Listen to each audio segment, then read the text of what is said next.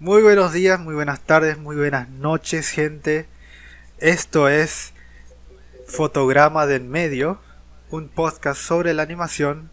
Estoy con mi coprotagonista eh, Cheers. Yo soy Capucha Roja. Preséntate, Cheers. Ah, hola, ¿qué tal? Yo soy Cheers y pues sí, ese soy yo. no, no sé qué, qué, qué más podría decir. A ver, Capucha, Ahora yo ya sé, ya sé cómo podríamos introducirnos. Capucha es como muy fan de las caricaturas, de la animación de Occidente, mientras que yo soy más fan de del anime, de, lo japonés. Aunque pues los dos pues, hemos visto nuestras nuestras series de, del otro mundo, ¿no? ¿O cómo, cómo nos definirías, Capucha? No, o sea, creo que yo tengo un bastante entendimiento siempre nosotros hablamos de animación, así que un podcast sobre eso sería bastante interesante, ya que conocemos nuestros gustos y tenemos un pequeño... Eh, creo que nosotros concordamos en bastante mucho, pero lo que no concordamos bastante es bastante interesante. Siempre terminamos hablando como 10 horas, así que ¿por qué no monetizarlos? En la descripción dejamos eh, las camisetas con este podcast que todavía no existe. Ok, va. Este. ya está el visionario de capucha. y pues bueno, este, en este programa del fotograma en medio vamos a pues básicamente hablar de pues animación en general, de series que nos gustan, películas que nos gustan, o a lo mejor una película que no nos gusta de animación, etcétera. Y pues eso, ¿no? ¿Qué, ¿Qué, más vamos a hablar aquí? Eh, sí, cualquier cosa que tenga que hablar de la animación, no. Eh, sería interesante hablarlo contigo porque, no sé, siempre me, me gustó tu visión de cómo hacer la animación realmente. Siempre, y como dije anteriormente, cada vez que comenzamos a hablar de animación nunca más paramos. y eso, eso va a ser, eso es nuestro, nuestro programa. Entonces, Capucha, cuéntame, ¿qué hay para el día de hoy? Bueno, eh, vamos a primero comenzar a preguntarte qué estuviste checando hoy, qué hay de nuevo en el, en el radar. Pues mira, no he checado tanto. De hecho, lo que podría compartir me llegó justamente el día de hoy. Y fue, básicamente un nuevo episodio de, de Film Theory. Donde pues anuncié... Bueno, están hablando del nuevo cortometraje de Ricky Morty, que no lo había visto. Ah, ese de los samuráis, ¿verdad? No, no, subieron uno nuevo. Ah, subieron uno nuevo con estilo de anime. Ajá. No, no, sí, de, de, los samuráis y ellos hablando en japonés. Es que no son samuráis, no hay samuráis en este. ¿En serio? No hay samuráis, salió esta semana. ¿Lo puedes checar? Mira. Ah, esta semana, sí, sí, sí. Entonces, entonces no es esta semana. estoy pensando. Porque ya habían hecho uno de anime. Ya habían eh, hecho uno de anime de samuráis hablando en japonés. Ajá, no, no, pero este es uno nuevo. Y. Ah, pues, o sea, no es como el mejor contenido de Ricky Morty. Pero. Eh, o, sea, o sea, yo soy más de, de anime y la verdad es que lo hicieron muy bien, o sea, está muy bien hecho, no tiene el estilo genericón de anime, sino que tiene ah, no sé cómo se me hace como una combinación chistosa entre Studio Trigger y Yuasa Masaki. Eh, o mejor dicho es más ah, caray, como qué será? Un homenaje más que una copia. No, no es un homenaje, pero es como diseños medio de, de Tezuka, como de Astro Boy, pero un poquito más hecho a, al día de hoy. Está, muy padre, está muy padre la, mezcla del diseño de personajes de, de Ricky Morty con el anime. O sea, realmente lo adaptaron bien. O sea, me gustó mucho el diseño en general, eh, la animación, eh, los colores, los fondos, el diseño de personajes. Y me dio curiosidad, chequé quién, quién era el estudio que está detrás de este estudio de animación el director no me acuerdo quién era, eh, creo que es un director. Ah, es el director que está detrás de eh, las tres casas de Fire Emblem. Y no, no, estoy seguro que tanta animación tenga ese videojuego, la verdad es que eh, único, lo único que sé de ese videojuego es por Smash Ultimate. Entonces, Pero el estudio es el estudio que está haciendo ahorita La Torre de Dios, me parece, el, el cómic coreano, el manga de La Torre de Dios, que está hecho, producido por Crunchyroll. Y también son los que están detrás de la película de Lupin, The Third. La... Ah, se me fue el nombre. Pero es como de las más padres de Lupin por la estética como excéntrica. Y... Pues está padre, o sea, es, realmente me llamó la atención el, el, diseño porque está como muy bien hecho. No es como que contrataron un estudio cualquiera y, y sacaron el, el Ricky Morty, sino que está... Lo, lo producieron bien, hubo buena producción detrás.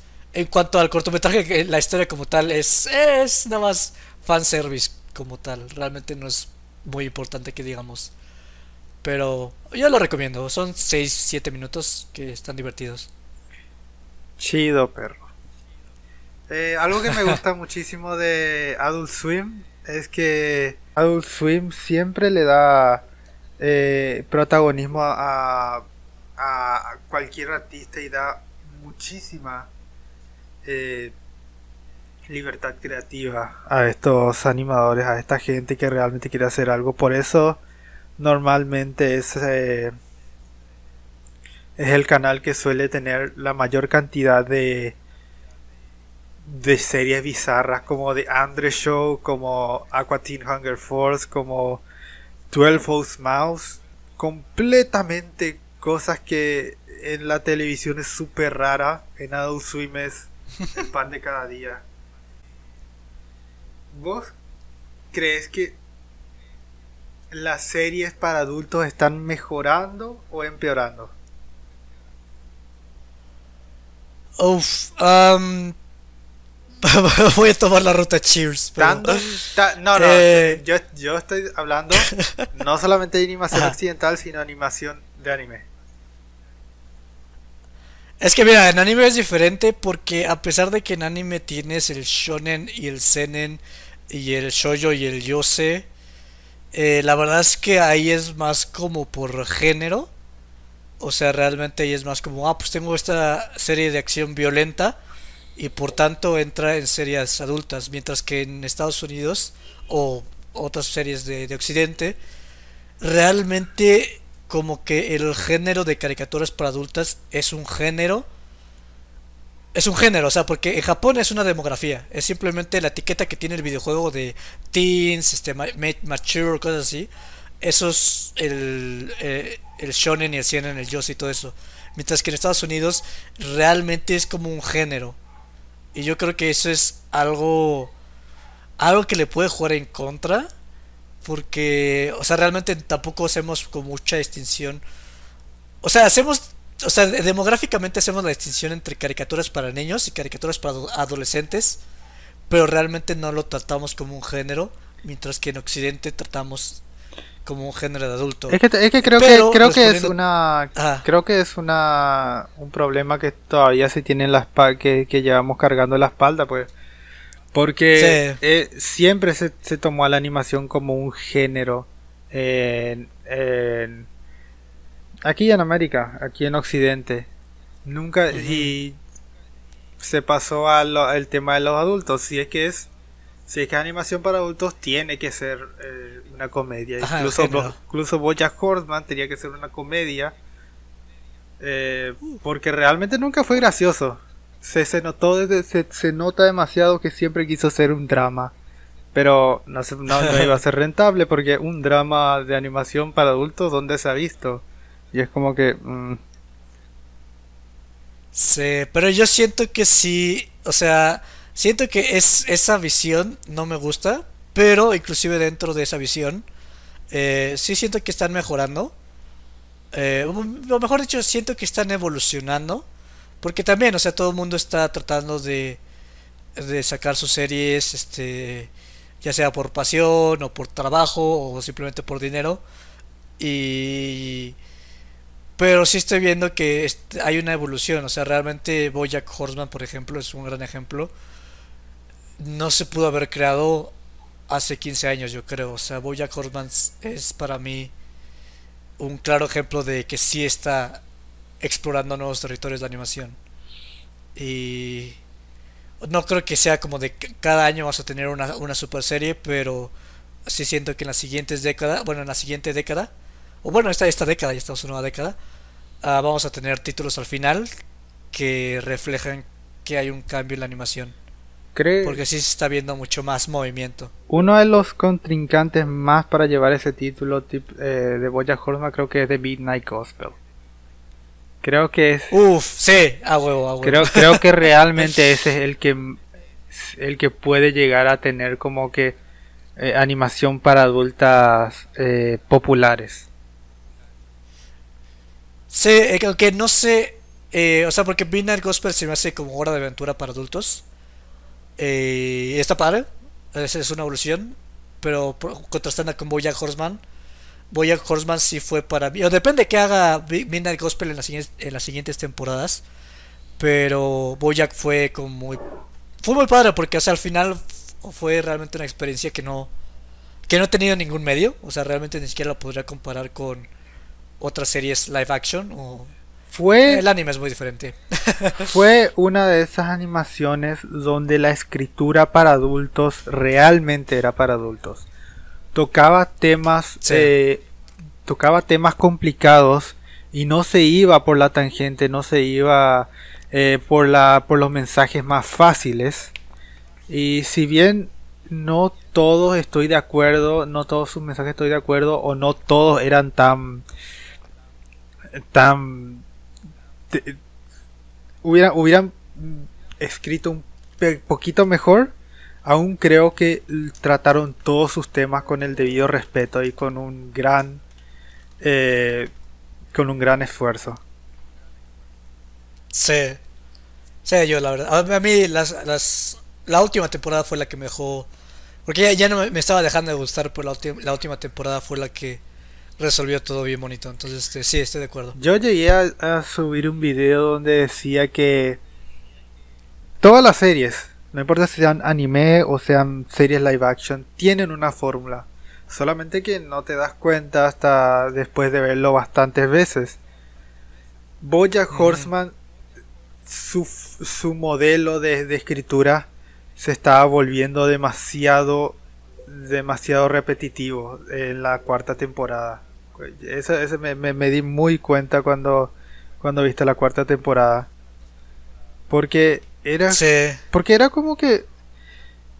Ah, bueno, no, no vamos a explayarnos Bojack porque si hablamos de Bojack vamos a Sí, por favor. cinco- este, cinco- estaba a cinco punto de, Aparte estaba escribi- eh, por el chat para que ha cambiado Sí, sí, sí. pronto, pero sí, perdón, perdón. No, no, a lo que iba es porque justamente te envié esa, ese tráiler de muy probablemente creado por otro comediante que creyó que hacer animaciones para adultos significaba hacer comedia. Espera un ratito. Ah, o sea, este, este me estabas hablando de este tráiler de Hoops. Sí, exactamente. Este tráiler de Hoops hecho por muy probablemente un comediante que creyó, ah, animación eh, debe ser tonta, debe ser eh, animación para adultos, eh, voy a decir cacapelo, cu- culo, pis, eh, por todos lados. Ah. Pero me estabas hablando de Hoops. Por tercera vez. eh, por tercera vez. eh, No, no, no, no. Otra vez. Estamos hablando de Hoops. Sí. Por primera vez. eh, estaba, es el poder de la edición. Ocúpalo. es por el comedia, por probablemente un comediante que quería hacer una serie de animación para adultos que creyó que iba a ser fácil. Porque todo el mundo cree que hacer animaciones, que hacer caricaturas es fácil y es inmaduro. Por esa es otra de las cosas que todavía llevamos por la espalda cargando. Y a mí me gusta la serie, por ejemplo, eh, antes de, de entrar esta, en esta de tráiler, a mí me gusta la serie, por ejemplo, de Bill Burr. Creo que no es eh, tan bien escrito ni de cerca como Bojack Horseman. Eh, la serie que estoy hablando es Elvis for Family de Netflix. Pero por lo menos lo intenta. No intenta ser, ajá, soy un comediante y digo chistes y digo caca, culo, pedo, pis por todos lados y jaja, jiji. Eh, es chistes sobre sexo y nada más. hay se, se nota que hay una pequeña situación de sustancia que está queriendo dar a su serie. Pero esta serie nueva que Netflix trajo, perpetuó por nuestros ojos, perpetró criminalmente por nuestros ojos trailer Hoops. Que todo el mundo en el chat, en, los comentarios, odian, aborrecen, todos los, en los comentarios, pero sin embargo tiene 90% de likes por sobre dislikes el radio. Lo cual dudo mucho. Todo el mundo en, los comentarios aborrece la serie.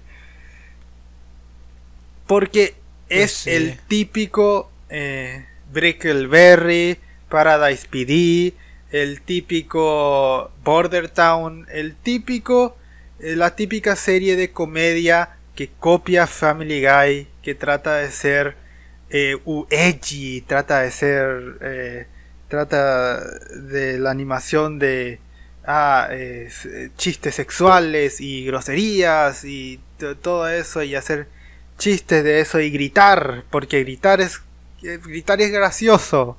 ¡Ah! LOL XD. Ah. Ese es uno de los que. Pues sí. E-, ese es mi. Ah, sí. ese es mi piedra del zapato de, de, la animación. Una de mis piedras de zapato. O como los gringos le llaman pet peeves. Ya, ya sé.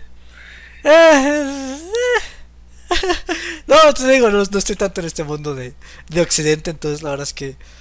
Mira, es, es, una, es una piedra en el zapato, o sea, con el tiempo ya se va a caer solita y como si nada. Todo que, quedará en el olvido. Sí, o sea. Entonces.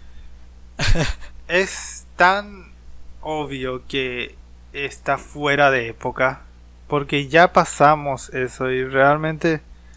No creo que ni siquiera la gente, los normies, como, como le llamamos acá en la internet, realmente ya, los, ya les, sigue interesando series como esta, series que le copian tan obviamente a, a Padre de Familia. Y no, no, nadie, nadie, nadie la va a ver. La va a ver solamente para atrás. ¿Sabes por qué creo que la van a ver? Porque va a convertirse en uno de esos eh, series malas de la internet que todo el mundo va a decir, ah, qué porquería es.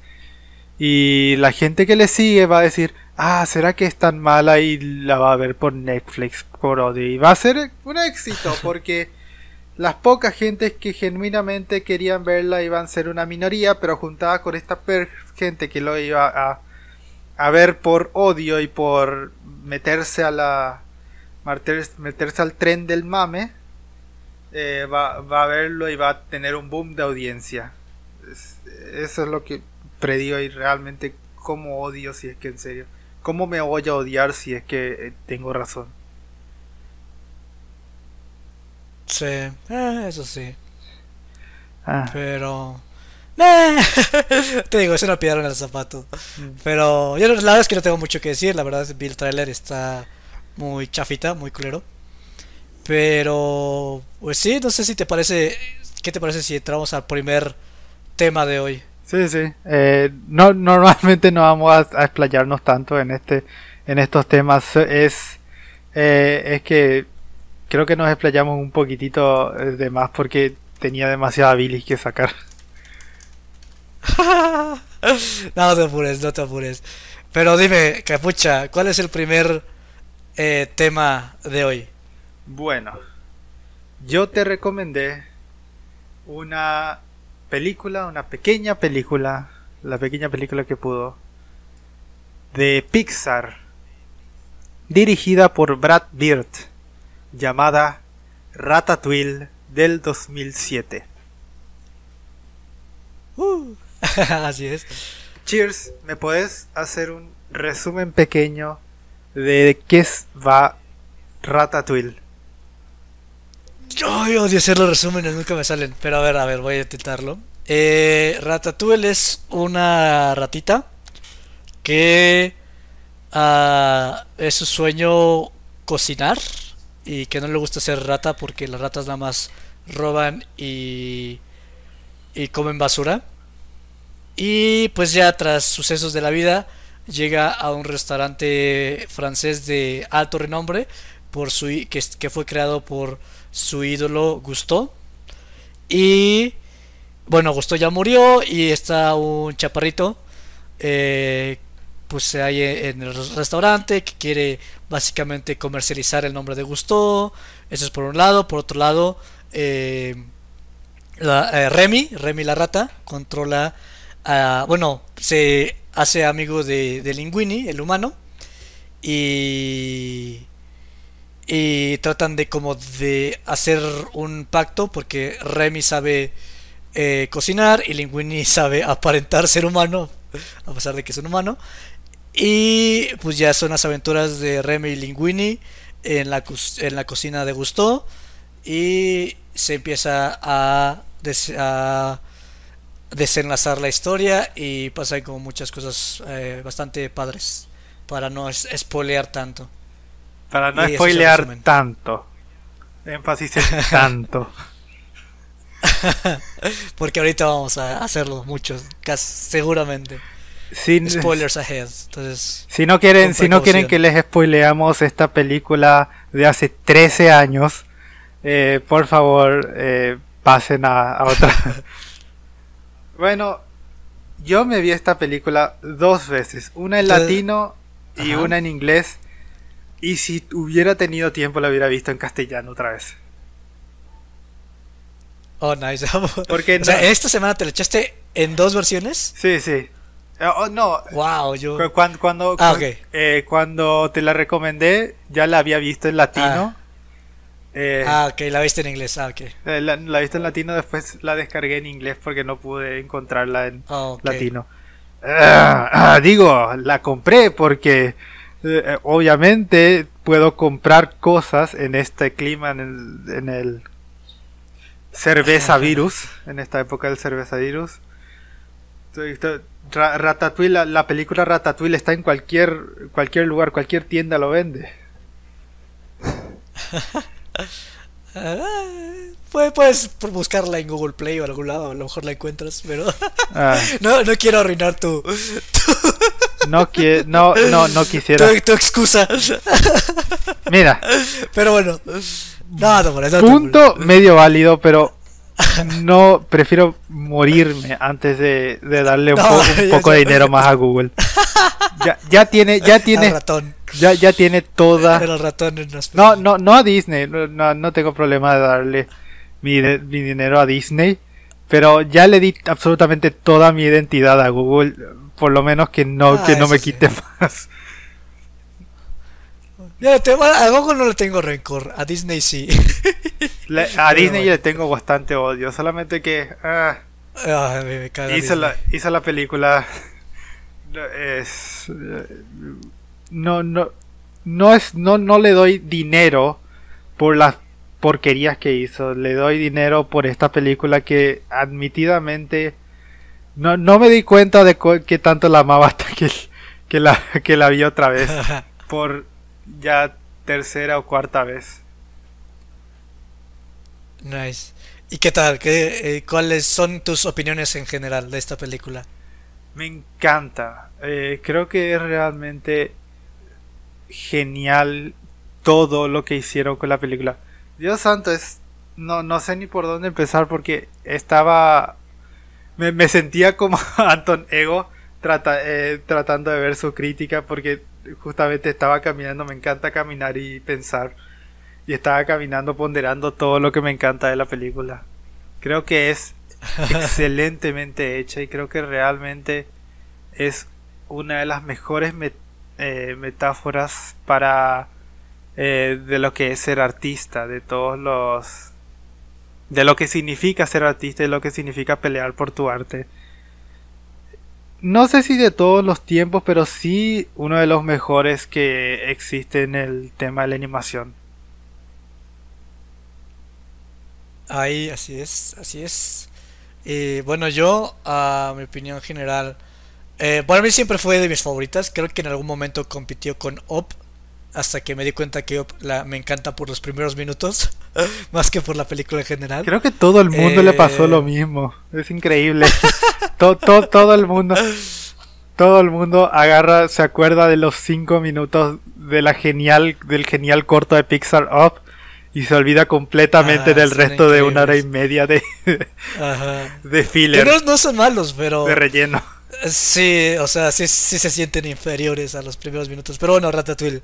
Eh, siempre ha sido mis películas favoritas. Y, o sea, creo que, o sea, cuando inició no era ra- realmente tanto por el arte, sino porque se me hace de las películas, se hace la película más creativa de Pixar, en el sentido de que, no, no lo sé, o sea, es, o sea, como que todos los demás es simplemente un el, el clásico chiste de las emociones tienen emociones, este, los juguetes tienen emociones, los monstruos tienen emociones y todo eso. Pero Ratatouille se me hizo como algo completamente nuevo en el sentido de que o sea no no sé o sea porque por- o sea la cuestión es que Monster Inc. es como ah tenemos monstruos pues hacemos un mundo de monstruos o vamos a ver cómo funcionarían los peces o vamos a ser de superhéroes o sea como que siempre la, la idea base se me hace algo muy sencillo y cómo lo exploran es donde está lo padre Es el, Mientras es que el- aquí- es la fórmula de la ironía. Eh, por ejemplo, Ratatouille, eh, la ironía es que ah, el, eh, la ratita, algo el que, que ponemos como lo más sucio, lo más lo más feo, lo que come lo peor, es el es el chef más eh, más creativo del mundo, más o menos.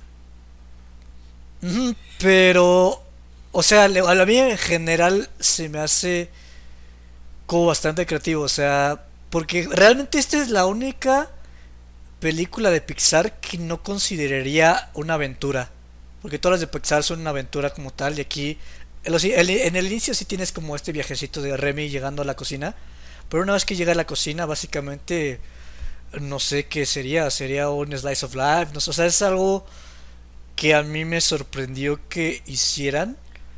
Porque, o sea, de todas las películas de Pixar, si tú me dices el concepto de Ratatouille, sería el que más descartaría. Sería el que decía, ¿cómo esto va a estar padre? Pero ya una vez que lo ves en película es como, wow, o sea, como el hecho de que controlara al, al, al humano con los cabellos, eh, incluso el formato, o sea, a mí se me hace como totalmente diferente. Bueno, no totalmente, pero se me hace súper diferente a todo lo que había visto antes de Pixar.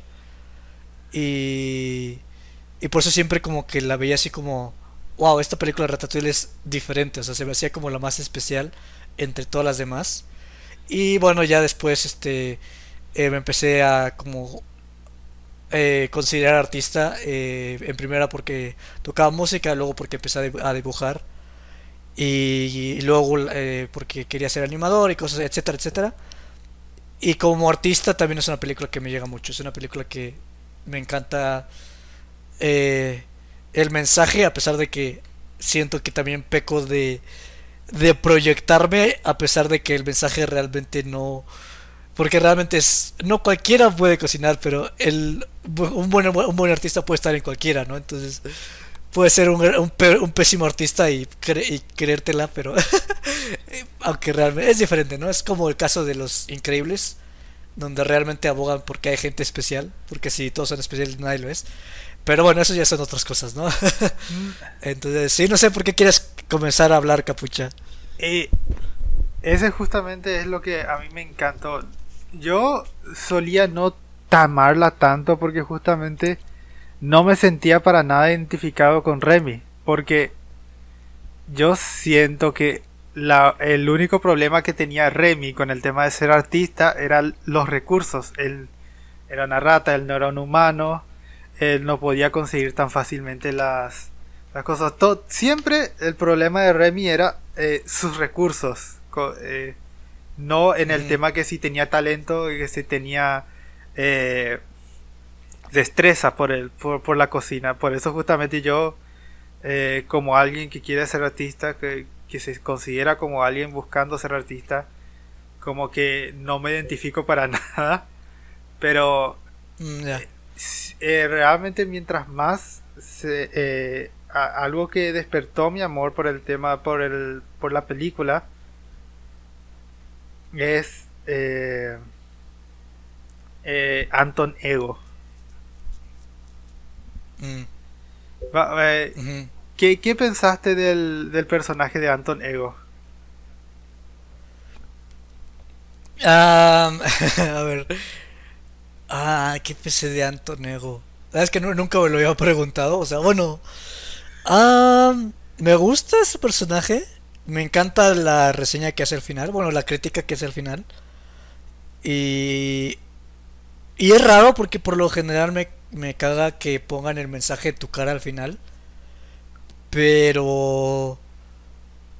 Como que aquí es catártico, o sea, como que aquí realmente. Se lo gana. No solamente te deja. Lo, se lo gana, realmente. No solamente se lo gana, pero como que indaga en cosas que la película realmente no pudo haberse... O sea, como que expresó la película por todo, pero realmente este mensaje como que realmente abre un poquito más la conversación. Yo creo que es eso, o sea, abre más la conversación. O sea, no tanto te restriga el mensaje, sino que abre más la conversación de... Que es raro, ¿no? O sea, básicamente tienes como una autorreseña de alguna manera de la película. Eh, donde te dicen el mensaje, pero de una manera chistosa. O sea, es como. Es muy meta, no sé, no sé si me entiendes. No, eh, el, el, tema es que no es solamente eh, el mensaje de la película o hoy aprendí algo nuevo, sino que. Además del, del, mensaje que él está dando con, el, con sus críticas, es también una, una ventana a ahondar en el personaje y cómo es y, y, ah, qué, también, es lo que piensa. Y eso es lo que me encanta de la película, porque no es solamente exposición para decir el mensaje, sino que es realmente algo para eh, darle sustancia, más sustancia al personaje de Anton Ego. Al personaje. Sí, sí, definitivamente. Porque creo que... que bueno, o sea, básicamente su, nombre es de qué trata este personaje, ¿no? Entonces básicamente es el romper el ego de... del... Pues, de este antagonista, digámosle. ¿Sabes ¿Por qué lo que me encanta tanto Anton Ego? Porque es un comentario no solamente en los críticos, sino en el arte en general. Porque ya se ha visto muchísimo los comentarios y las críticas eh, de, a los críticos. Y siempre termina siendo lo mismo. Ay, es, es, es un snob, que es una persona que eh, hace la eh, que no le gusta nada, que siempre es un más que un comentario es un insulto a los críticos porque el artista tiene tanto ego se proyecta se proyecta pero terriblemente en el crítico pero ego es mucho más que eso es mucho más que solamente un comentario y una eh, broma a los críticos sino que creo que ego en sí es la representación de la mitad de lo que es el arte. Porque, y creo que gustó, es la otra mitad. ¿A qué me refiero con eso? El arte, o al menos como lo veo yo, eh, se puede subdividir en dos grandes categorías. Disciplina y expresión de emociones. Y creo que Anton Ego es la representación exacta de lo que es la disciplina. Es frío, es eh, técnico, es eh, se centra únicamente en los la, cocina como, como algo como algo disciplinario como la, con las técnicas con los modelos con los formatos de forma completamente fría. Y gustó, creo que es del otro lado, el lado de expresión emotivo, siempre, siempre improvisando, siempre haciendo algo nuevo, siempre creando, es tan... Eh, siempre es el... Ni siquiera es el malo, es, solamente dos caras de, la misma moneda. Y creo que justamente Remy al... Bueno, estamos poblando todo, no estamos yendo en todos lados, pero lo que me encanta de Anton Ego es justamente no es solamente una crítica a los críticos, sino que es una crítica al, a los críticos puramente disciplinarios.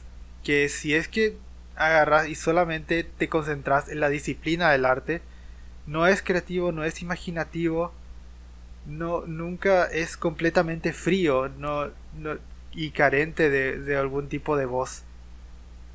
Y me parece, y me parece que justamente el otro extremo es la expresión de emociones.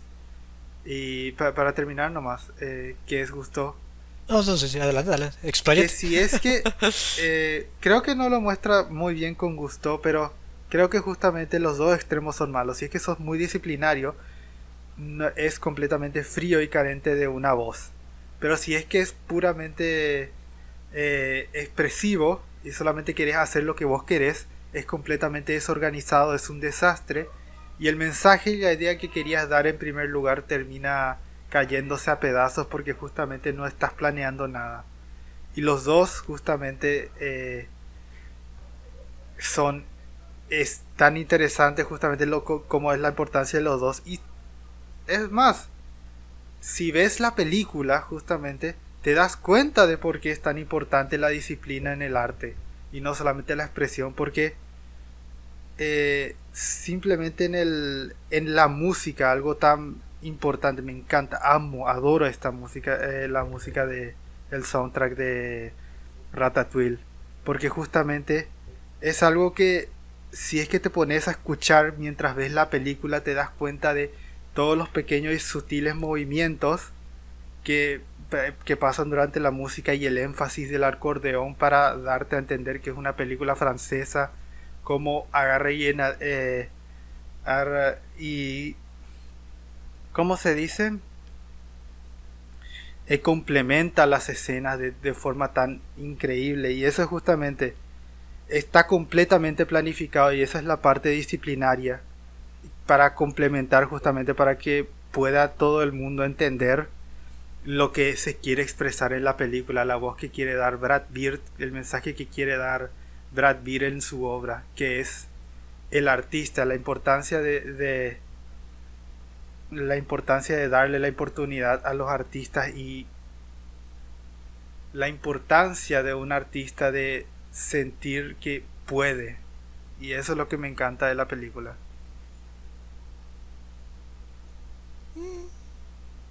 Ya, sí, sí, sí, pensé que se me había cortado.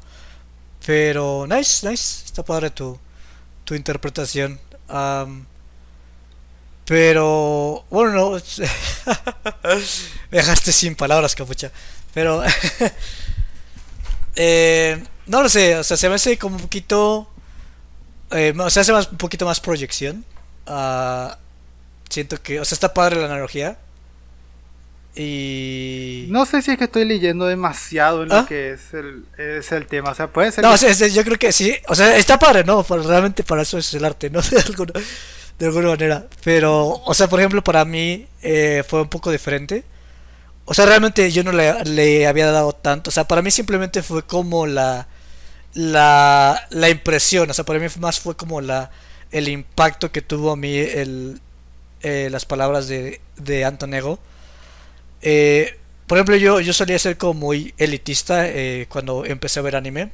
realmente yo nada más quería enfocarme como en, en el anime, lo, lo, mejor que tenía que dar. Y era como muy...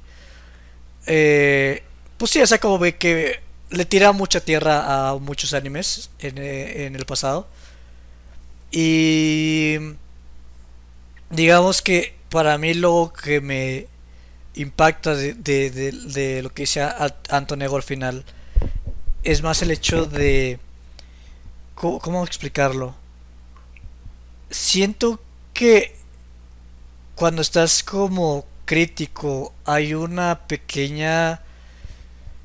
Para mí es, es, es más el hecho de de valorar las cosas por lo que son, sea bueno o malo. Eh, y esto lo, digo más en el sentido de que estamos, eh, yo creo que estos en general, o sea, estamos tan enfocados en calificar como las cosas que vemos, como esto es bueno, esto es increíble, esto es malo, esto es pésimo, esto es terrible.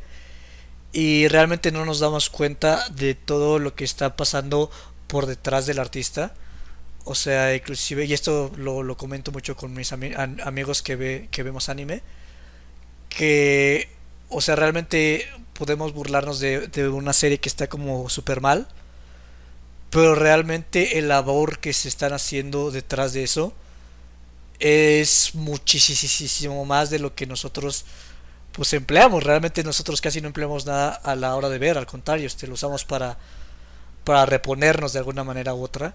Y los críticos pues nada más es algo que hacen en una sentada o dos sentadas. Em, y siento que es justamente eso, o sea, desvaloramos las cosas porque simplemente lo hacemos por el hecho de, de demandar, o sea, estamos demandando, demandando, demandando y realmente nos olvidamos de que existe un, un artista que tiene a historia, ¿no? Eh, y que puede haber artistas que apenas comenzaron, artistas que ya van a la mitad, o que puede haber artistas que simplemente fallaron, como gustó que pues tuvo su sopa que falló, o inclusive pues este que falló para, de impresionar a Anto de Nego y bajó a cuatro estrellas y eventualmente bajó a tres estrellas y y es eso, o sea, es como esta cruda realidad donde el artista realmente a veces se siente totalmente separado y Ratatouille en general se me hace como este reconocimiento a, a los artistas, que es algo que rara vez veo. Generalmente las películas de los artistas son más de... Las siento más como deportivas, así como Whiplash, que es como darlo todo. O, o no sé, o sea, se me hace como realmente no tratas eh, el tema del arte como tal. Entonces, este, para mí Antonego es más como ese reconocimiento al artista, eh, quitándose las pretensiones de si eres crítico o si eres este audiencia lo que sea. Entonces, este para mí es completamente esa barrera entre artista y consumidor como como haciendo ese ese ese, ese meme del brazo del, del hombre negro ah, musculoso y el hombre blanco musculoso donde se toman de las manos. Para mí es esta película Ratatouille. Creo que este en, unas, en pocas palabras. Creo que un estoy un poco en desacuerdo porque justamente él no él no dice que todos los artistas, justamente él, él, él ahí justamente está diciendo ah, ahora recién entiendo las palabras de Gusto. No cualquiera puede convertirse en un gran artista. Él está diciendo que él ah, está diciendo que Gusto no está diciendo que cualquiera puede hacer puede hacerlo, sino que los artistas, los mejores, eh, un buen artista puede provenir de cualquier lado y ese es el mensaje de Gusto.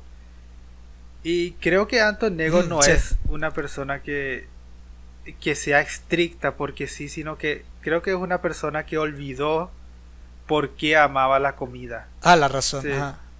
Sí. Eh, pero, eso sí, no, estoy, estoy, estoy, yo leyendo más de las líneas, o sea, es más lo que me impactó a mí.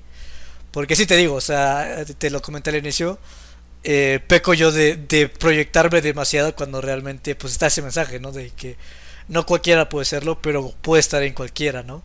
Entonces, este, sí, totalmente de acuerdo. Me, me, me encanta porque justamente me encanta como la, todas las expresiones y todos los movimientos que le dieron a Antonego. Por ejemplo, cuando estaban en la escena, la, escena final cuando cuando Antonio se fue al restaurante, decía, ah, si es que no puedo tener perspectiva en ninguna de esta aburrida ciudad, o sea, el énfasis en aburrida o, en inglés cuando dijo en esta condenada ciudad, porque justamente se, se notaba que él estaba completamente carente de, de completamente olvidó la parte eh, de, la, de, la, expresividad de la, de la belleza en, el, en la cocina y estaba completamente buscando porque estaba porque cuando sos crítico o cuando lo ves una cuando ves series por criterio comenzás a ver patrones y es ahí cuando comenzás a aburrirte por ejemplo con las cosas mainstream porque justamente parece como que ya lo habías visto tantas veces que querés algo nuevo que y, justamente eh, no le da chance justamente de cosas nuevas o es demasiado estricto con ellos y, pero, o sea, pero por ejemplo yo te podría ofrecer una contrarrespuesta porque o sea lo que le sirve Remy es un ratatouille que es de lo más sencillo posible es sencillo en teoría porque eh, si es que le hubiera servido Colette lo hubiera hecho por la receta, pero el tema es que él le, añadió, le añadió algo nuevo. Ese fue el tema. Remy es un artista, es disciplinado. No, no solamente le, le, le, sirvió un ratatouille y ya, Sino que, es que yo estoy en tu en tu lectura estoy un poco desacuerdo con el esfuerzo y la disciplina porque por ejemplo, si algo que no me he dado cuenta yo es que, por ejemplo, a mí no me encanta que los personajes sean como eh, súper buenos, casi casi así como la gran cosa, sin, sin que haya mucho esfuerzo. Porque eso se me hace para mí un mito. O sea, si hay gente que tiene talento, pero ese talento, como tú dices, sin disciplina, no puede llegar muy lejos. Y Ratatouille, eh, bueno, y Remy nunca llega. Nunca lo ves como realmente esforzarse. Remy es como muy natural.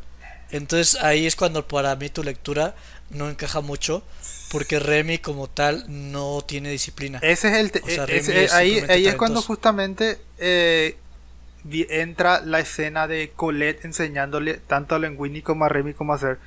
Vos notás todos los errores que comete eh, Linguini por, por retrospectiva Remy como una como un cocinero novato, o sea, ah sí, cocina bien, le, le gusta la cocina y cocina y cocina eso, pero no, no, no se nota lo, eh, por ejemplo, deja todos los, todas las losas sin lavar en, en la, no despeja su área, eh, se ensucia todo, eh, agarra y, y se, es demasiado lento con la cocina.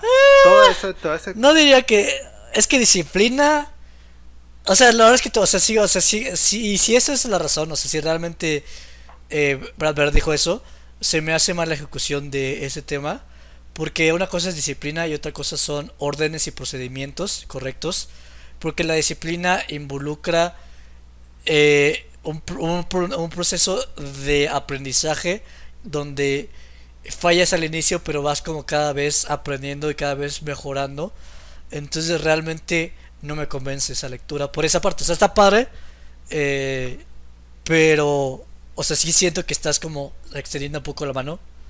Eh, en esa parte. Hay, no, o sea, sí entiendo, sí puedo llegar hasta un punto de decir sí es um, es demasiado bueno, pero le perdono porque justamente de, la misma manera de la razón por la que le perdono el eh, todo ese ¿cómo se dice?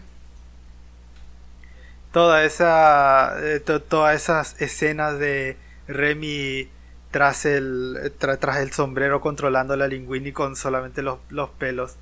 O sea, son solamente eh, cosas que, si bien ayudaría para añadirle un poco más de, realismo, desarrollar un poco más de forma más realista, no van pues a lo, a lo que va, a lo que es la idea, el mensaje de la, de, del, de la película, del film en sí. Y es por eso que yo justamente le perdono el tema de que Remy sea eh, tan OP en el arte como, como lo es. a mí, a mí, o sea, realmente nunca, o sea, es algo que me suele molestar, pero a mí me molestó porque realmente exploran, o sea, realmente explora por un lado el talento, o sea, realmente explora que el talento puede venir de cualquier lado. Y yo creo que es más eso que estamos tan enfocados como eh, digamos que está, yo creo que es eso, o sea, yo creo que es más la rigidez de donde buscamos el, el arte, o sea, donde buscamos la gran, la alta comida o la alta música o cualquier otra grandez, o sea, como que siempre crees que Ah, no, no sé cómo, o sea, la verdad es que aquí estoy como metiendo más de mi cuchara, algo que no había pensado antes, pero... es más eso, es como explorar, no sé, como que no... Es más como darle la oportunidad a nuevas cosas. Yo creo que eso es más como. Sí, o sea, mi, mi, punto en, rápido. En... Eh, de, ahí lo viene su, su, su crítica. El trabajo de un crítico no es solamente criticar lo malo o burlarse de lo malo. Eso es solamente la parte divertida de, la crítica, sino que también es promover cosas que a vos te gustan. Ándale, exactamente. Aprovechar tu influencia para darle eh, darle promoción a, a, lo, nuevo que tal vez no tenga tantos recursos. Porque justamente porque mira cambiando un poquito de cambiando un poquito de tema ya alejándonos un poco de la reseña de Ego eh, yo la vi en español eh, como siempre la vi en español siempre me me encariñé un poquito más y nunca la he visto en inglés. Pero digamos que eh, sí me he visto algunos segmentos eh, o algunos análisis en YouTube. Y de hecho, mi, frase favorita no está en español. O sea, mi frase favorita no está en español y la estaba viendo. Y se ve súper, súper triste porque yo estaba esperando la frase. Y cuando dice el diálogo en español, me quedé así como. Qué triste, porque en inglés tiene muchísimo más fuerza esa, esa oración. Estás hablando de... cuando eres demasiado flaco para ser alguien que le gusta la comida. No, no, no, no, no. Es la parte donde su papá le enseña eh, la, a la tienda contra ratas, la tienda que tiene todas estas cosas para ratas, y le dice eh, que esa es la realidad, ¿no? Que esa es la naturaleza y que lo tiene que aceptar como, como es. Y, y Remy le dice, no, estás, estás mal, la naturaleza es el cambio. Y esa, esa frase es la que a mí más me, me mueve. O sea, yo pienso en Ratatouille y esa frase es la que yo tengo como más arriba. O sea, la naturaleza es el cambio. ¿Qué, qué, en español es este. El cambio es una opción. Ah, qué, raro. Qué raro. seguramente seguramente quisieron quisieron cambiarle por el tema del lip sync. No, no me acordaba de esa parte, pero. Sí, yo creo. No sé, o sea, creo que realmente quedó bien en toda la escena, porque justamente le dio una buena o sea, si no ves la versión en inglés, no lo notas, no lo notas, pero... Pero... Eh, se me hace superior la versión en inglés. No sé, o sea, ese... Esa parte, o sea, toda la escena creo que se queda bien entendido el, el tema del cambio. Eh, Yo diría que, o sea, se queda bien. Queda bien, pero es superior en inglés porque los diálogos, generalmente, como los se manejan en Hollywood, inclusive en Pixar, es que empiezas como general y al final tienes que dar un punto. O sea, y ese punto generalmente cierra, es la conclusión de todo lo que viste antes. Y eh, por lo general, no siempre, pero aquí sí aplica esa. Y en inglés, o sea, es básicamente la cuestión de. El papá dice: Pues esta es la, la, la naturaleza, no la puedes cambiar, bla, bla, bla, bla, bla. Y al final Remy se está yendo, le dice: ¿Qué pasó? Gracias, man.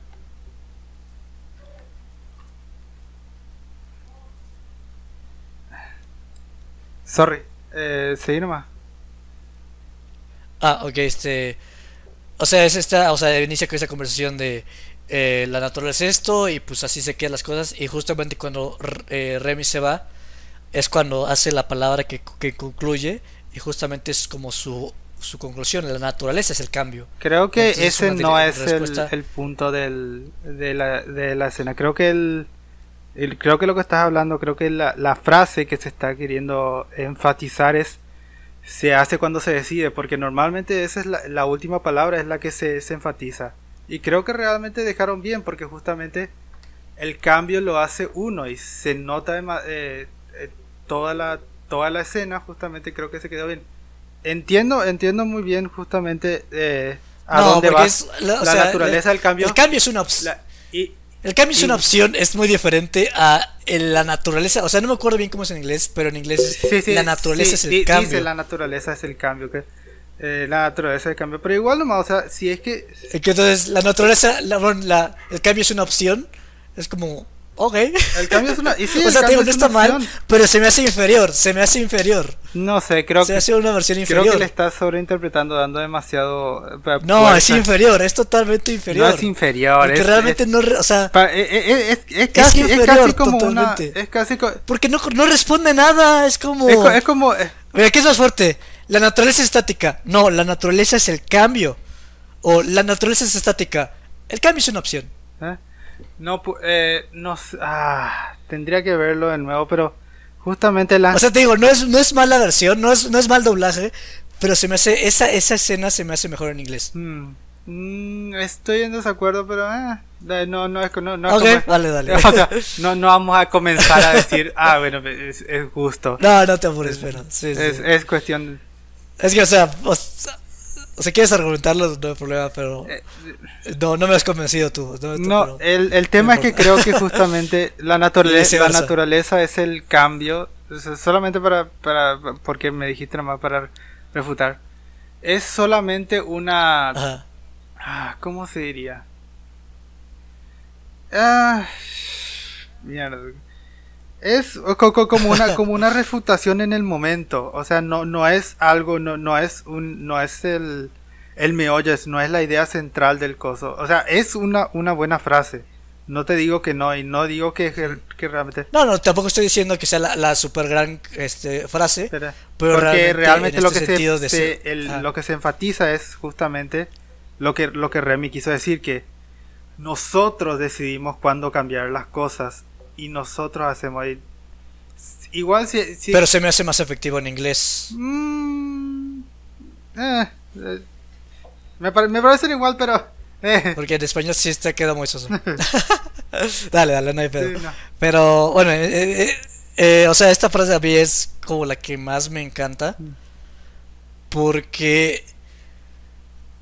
O sea, a mí, a mí es lo que más me mueve. O sea, es el hecho de... O sea, y es, es un mensaje típico de todas las películas de... Sigue tus sueños, básicamente. O sea, no dejes que lo que te digan eh, te vaya en tu contra. Que realmente es un lenguaje un. Es una idea un poco peligrosa. Eh, o sea, como que moralmente nunca me convence ese mensaje. Pero aquí me convence porque habla más como del arte en general. O sea, de... O sea, básicamente... No sé cómo explicarlo, o sea, es muy ambiguo, pero... Básicamente el arte es como el cambio. O sea, el arte es este... Luchar con, contra esos... Pues patrones, ¿no? Contra esas cosas de, de antes y ponerle algo nuevo. Entonces... Eh, no sé cómo explicar, no sé cómo hacerle justicia, pero es algo, a mí para mí eso es como de las cosas más padres de, esa película, que es justamente como esta búsqueda de... no sé, te- te- tó- tómame la palabra porque ya no sé dónde estoy yendo. no eh, sí pero por ejemplo esa es, la- esa es un- otra de las cosas justamente que, que perdono porque justamente no es el punto de la historia pero ¿qué tienda pone un montón de cadáveres enfrente para, para, para demostrar como miren funciona te mostramos una rata muerta nadie va a querer entrar en una en una en una tienda que muestre en el, acapara- en el aparador un montón de cadáveres de ratas eh, ahí en el coso. Nadie va a querer porque le va, va a parecer muy raro encima el olor que ha de tener con, con las ratas. Es como que... porque, porque- A mí me porque diría, pues sí, se ve que sí, sí funcionan sus trampas. Yo, yo me voy a ir corriendo, no, no, no voy a ni acercarme a esa tienda. Es como que... Pues es una tienda, es una tienda justamente hecha para, para combatir Es- las tienda- ratas, eh. que es un problema bastante grave en, en Francia. Es una... eh, oh, el, el, el dueño de la tienda es como... yo, yo, te- yo le estoy jugando, la verdad es que no estoy argumentando por argumentar. Por, estoy argumentando por argumentar. La No, no, o sea, co- como te dije, esa es una cosa de la que perdono porque justamente el punto que quiere dar su papá es completamente... po- Porque, eh, ¿cómo se diría? Me encanta cuando, el, cuando la película no eh, le lleva de la mano al protagonista y dice, ah, sí, eh, solamente... eh, el protagonista es el que tiene el, el mensaje razonable porque él es el protagonista. No, pero realmente muestra a, al papá de Remy que justamente sí, es tratar, eh, cuando una rata se siente muy cómoda entre los humanos, eso es lo que le pasa, se le mata. Eh, la- las ratas no son Ajá. bienvenidas en el mundo de los Sí, sí, humanos y me encanta que justamente enfatice tan bien la película eso porque justamente le da una un golpe de realidad a Remy y le que, que ah no es tan simple como eso no es tan simple Sí, eso sí. Pero ya, ya sé cómo concluir mi idea, porque no siento que no la concluí. Ah, o sea, para mí es más el hecho de del maldita siento, siento que voy a fracasar de nuevo. Pero ah, sea, ya lo tenía y ya se fue. Pero o sea, a mí eso es lo que más me gusta, o sea, es el hecho de que eh, O sea, Remy no está como. Realmente Remy. Es más como falla de comunicación porque Remy no está contradiciendo a su papá. O sea, es más el hecho de que Remy cree que hay un cambio. Y cree porque lo ha visto. No, no realmente a una super escala. No a una manera en que dices, sí, es, estoy totalmente en lo cierto. Pero Remy ha visto que básicamente convivió con un ser humano, que lo controla básicamente. y, y, o sea, sabe que hay cambio, pero es justamente como esa... Yo creo que es más eso, o sea, que el cambio no viene fácil, o sea, que básicamente tienes que enfrentarte a la, a la cruda realidad, pero la única manera de poder hacer algo es atreverte a enfrentar a esa realidad, ¿no? Entonces, eh, es otra, otra lectura. Eh, y por eso, y por eso te digo que es igual con el tema que el cambio es una opción, porque justamente Remy le está diciendo, el cambio siempre es una opción, siempre está ahí, es uno al que no, tiene. No dice siempre, si hubiera hecho siempre, hubiera No, no, pero, no, pero, no, pero te deja entender bien cuando te dice el cambio es una opción, ah. el cambio es una opción a veces, o el cambio es una opción si es que, si es que te, se, te, da la situación, sino que el cambio es una opción. Siempre podés cambiar. Ah. A mí. Es inferior. Paz interior. es inferior. Paz interior. Ah, es inferior. vos, sos, sí, es inferior. Vos sos inferior. Eh, vos sos un. Vos sos un Seguramente. Vos sos un pleb. Yo soy alto. Yo soy Antonego de, de tercera. ah, eh, del tercer mundo. Ah, y de tercera. Eh, soy de los peores Antonegos que hay. Eh, ¿Qué te, ¿Qué te pareció el fantasma de Gusto, el personaje? Ah, caray. Ah, la verdad es que no tengo, o sea, me explayaría en inventar algo, pero me pareció simpático. Pues es la conciencia de Remy. Eh, no solamente la conciencia de Remy, sino son, los ideales, porque me encanta justamente cómo... Sí, básicamente. Cómo implementan el tema de que justamente... Eh, le encanta, eh, eh, eh, camina sobre dos patas o por ejemplo que no le gusta robarse, se nota, siempre enfatiza antes de la película, antes de que aparecía Gusto, siempre aparecía como que no me gusta robar, odio robar, no, somos, no, no me gusta ser un ratero. Y cuando aparece Gusto enfrente de Remy cuando se iba a comer un pan, le dice, ¿qué estás haciendo? Y como que le detiene, y como que es su ideal porque justamente él no le gusta para nada eh, robar. Y justamente es completamente apropiado que Gusto sea su lado ideal porque justamente es a través de él lo que siempre aprendió todo lo que le gustaba sobre la cocina. Sí, básicamente. Pero... Me encanta porque... No, no, es que no... Ah, ¿Te encanta? Me encanta, por ejemplo... Son esos pequeños detalles que probablemente esté sobreinterpretando pero, eh, por ejemplo, cuando está representado en la foto, mientras él ve el, eh, el testamento de Gusto, mientras comienza a leer, lo único que sabe decir, ah, este solía ser mi, mi vieja oficina. Y me encantaría pensar, por ejemplo, que es el tema de que aunque esté eh, concentrado en el coso en el testamento de Gusto, todavía sigue teniendo como ese sentimiento de fangirl, como que, ay, estoy en, estoy en la oficina de, de mi ídolo. Y como, que le, alegra tanto y me, me, encanta, por ejemplo, esa parte. Ah, mira. Sí, no sé, a mí se me hace como buena... Eh, sí, es como sea, entre, entre Remy y Remy, pero su parte... Sí, su ideal es básicamente no, no pudiste haber dicho mejor. Eh, algo que realmente eh, justamente no me gusta de la película en sí es el después de que Linguini ¿cómo era que se dice? después de que Linguini eh, fuera el dueño de Gusto fuera el chef toda esa parte hasta ¿cuándo sería?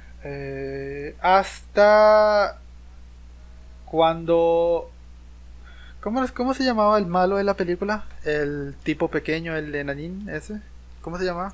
Ah, Skinner, creo, ¿no? No, pero llamémosle Skinner.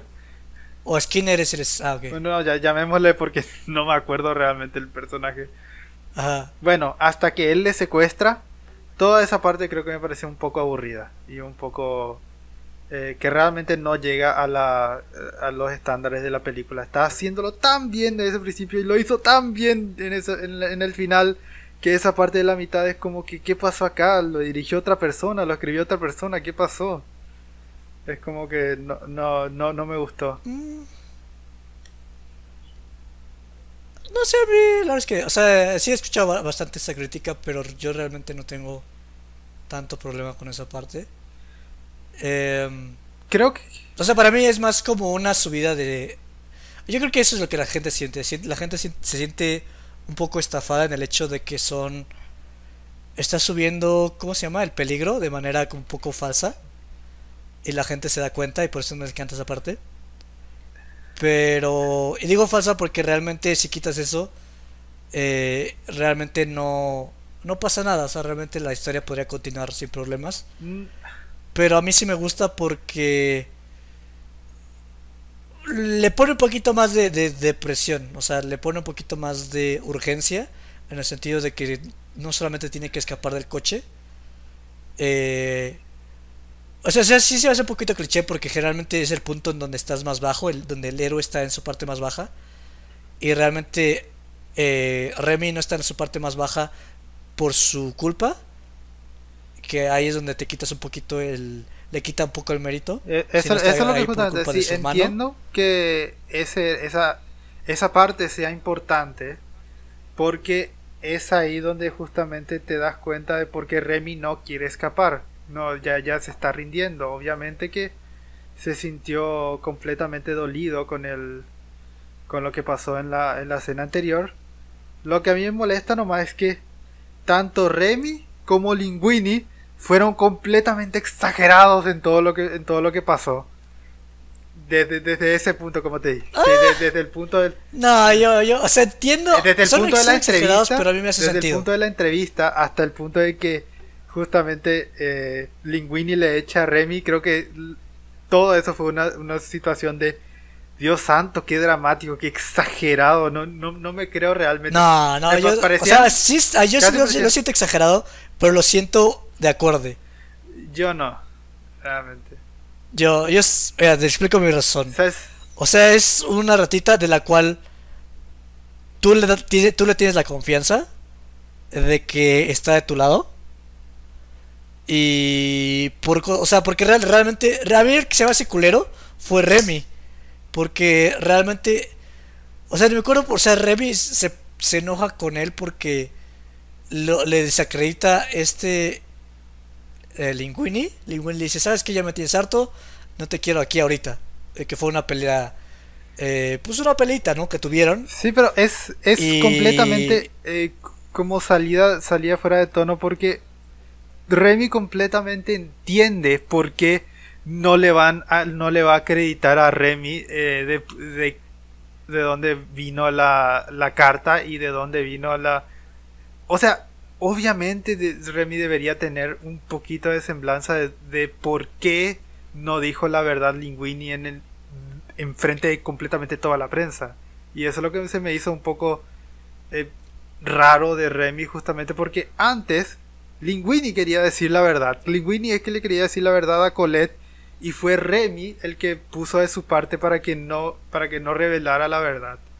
Y es como que ahora ahora te vas a vas a hacer completamente lo contrario, ¿en serio? Mm, pero velo de esta manera, o sea, Remy, por ejemplo, al inicio de la película, y bueno, no me gusta robar de análisis de YouTube, pero perdón, pero, o sea, cuando Remy la primera vez que cambia la sopa y que Colette defiende a Linguini porque dice cualquiera puede conocer, ah, cualquiera puede cocinar, esa es la primera vez que reconocen a Remy, aunque sea de manera indirecta, por su labor. Entonces ya una vez que se está volviendo famoso, ya realmente todos están acreditando a Linguini y realmente Remy no se siente validado eh, por nada, o sea, es, como un fantasma, o sea, todos sus, todos sus eh, frutos son como pues echados de un lado. Y básicamente a todos se les sube el ego. O sea, todos y, y, y, y esto sí es algo que vi en la película que Remy sí es medio eh, o sea, no es como súper engreído, pero sí tiene como sus toquecitos de... Sí, sí, él siempre, siempre fue muy, de... muy vanidoso en el tema de su... Ah, o sea, como que se cree, o sea, no te lo da en, su cara, pero realmente se cree que es, eh, que es chingón, o sea, se cree que es, este, y lo es, ¿no? Pero pasa esto y, justamente es como ese... Eh, pues ese, ese bloqueo de... Y, tampoco... Y, también lo has visto, o sea, Remy es bastante eh, impulsivo, o sea, tiene que escapar de la cocina y se pone a cocinar toda una pinche sopa porque no lo puede evitar. Y también, este, o sea, hace las cosas por por la sensación que tiene en el momento. Entonces a mí sí se, se, me hace coherente que es como, les voy a dar una noche de que me roben todo y, pues ya se van y ya este me, me, vengué yo. Simplemente se le fue de la mano porque no esperó que lo encontrara Linguini. No, y, eso, y eso es lo que justamente también me, me, me, dio, el cosa.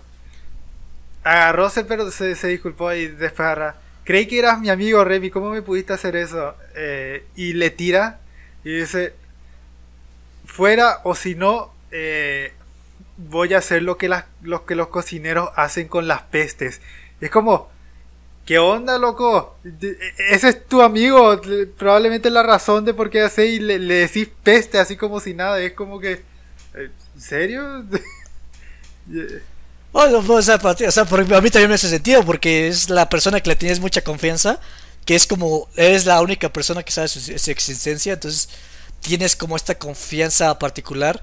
Y ves que te traiciona por completo y tú reaccionas, que tal Linguini tampoco es la persona más este controlada del mundo, o sea, es bastante torpe. Entonces reacciona por su instinto y lo saca.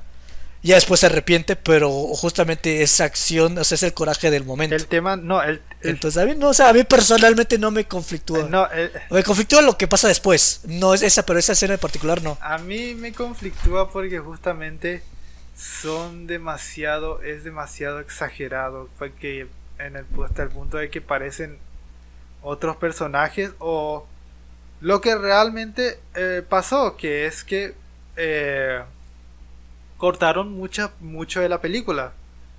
Se notaba de...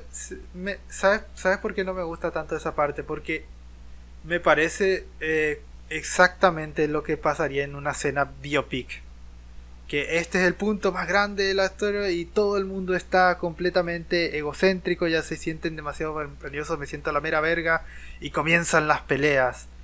Pero, y justamente me, parece tan cliché y creo que justamente se, se notó eso. O eso, o cortaron una gran parte de la película, que es lo que pasó luego, que porque decían que eran demasiados personajes y en el escrito original Gusso iba a estar vivo. Así que tuvieron que cortar muchísimo. Y creo que justamente es como que falta algo, falta unas pequeñas escenas, falta algunas partes como para que yo me diga, ah, sí es, eh, me, creo que es que esas acciones sean, hayan sido hechas por los personajes en ese momento. Me parece que fueron muy exagerados. Y sí, Remy y Linguini son muy impulsivos pero igual es como que él, ah, bueno, trae a papá y a, todo, y a toda la familia voy a robarme porque eh, porque Linguini me dijo. Porque de hecho, porque me dijo, te interrumpo rápido. O sea, y Linguini llamándole justamente, Ah, pero justamente pasa después. O sea, justamente, o sea, yo creo que no me hubiera hecho sentido si o sea, porque justamente lo echa, lo echa Linguini y Remy está pateando esta. Bueno, que levanta la, cerveza y la tira y la puede cargar. Y justamente es cuando lo encuentra su hermano. Entonces ahí en, la calentura del momento le dice: ¿Sabes qué? Tráete a todo mundo. Y pues así, no sé, a mí sí. Yo creo que ahí vamos a acordar en desacordar porque a mí sí me convence, o sea, yo no, yo no le veo problema. O sea, no, no, me, no me echa la, a, patadas de la película, ¿no? Solamente es algo como que eh, ah. es un poco aburrido justamente porque eh, me parece un poco cliché, pero no es como que me tira toda la inmersión de la película. a mí me parece aburrido lo que pasa después. O sea, el hecho de que se separan y el reencontrarse. Eh, porque, o sea, ahí es donde te digo que la parte de, de Skinner que lo secuestra se me hace un poco aburrida.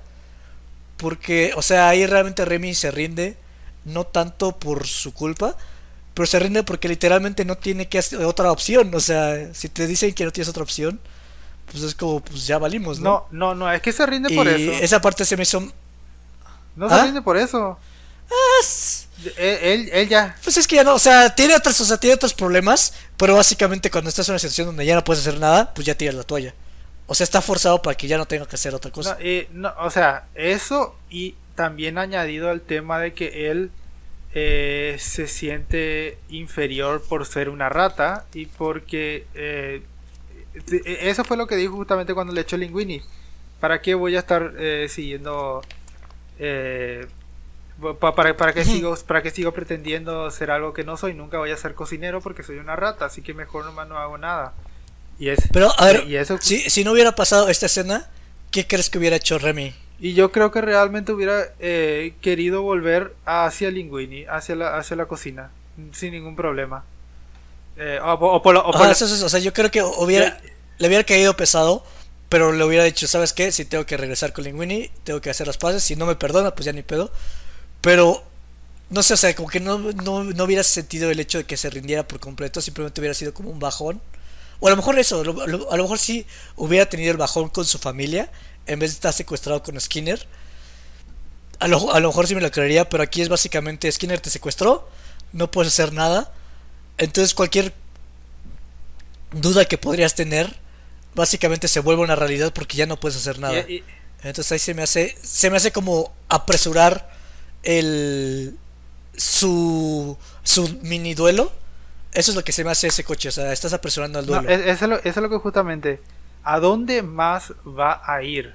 Eso es lo que justamente, porque eh, por eso está la escena de él viendo la cocina, porque no puede dejar, pero al final tiene que aceptar, o sea, al menos él se acepta a sí mismo de que nunca va a ser cocinero y se rindió a eso va a volver con su familia, donde va a hacer un trabajo que completamente aborrece, que es eh, buscar por eh, buscar veneno. Así que no hay absolutamente ninguna opción, al menos en esa situación, en el contexto de la película, que él ve que le va a hacer feliz. Así que agarra y se resigna nomás a una vida de comida congelada.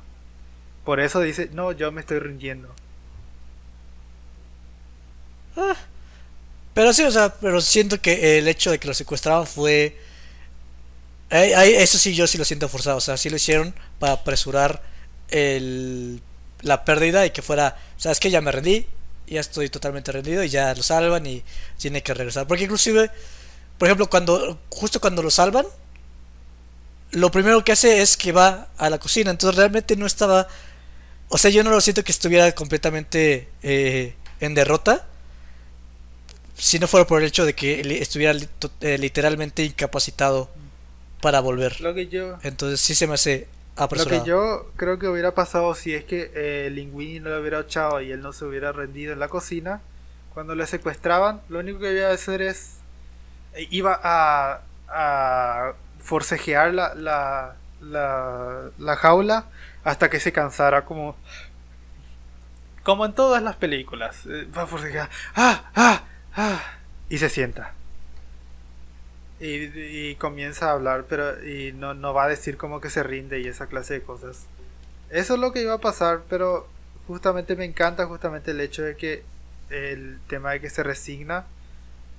Creo que estoy un poco de acuerdo contigo porque justamente esencialmente está hablando consigo mismo, no es como que alguien más le da otra eh,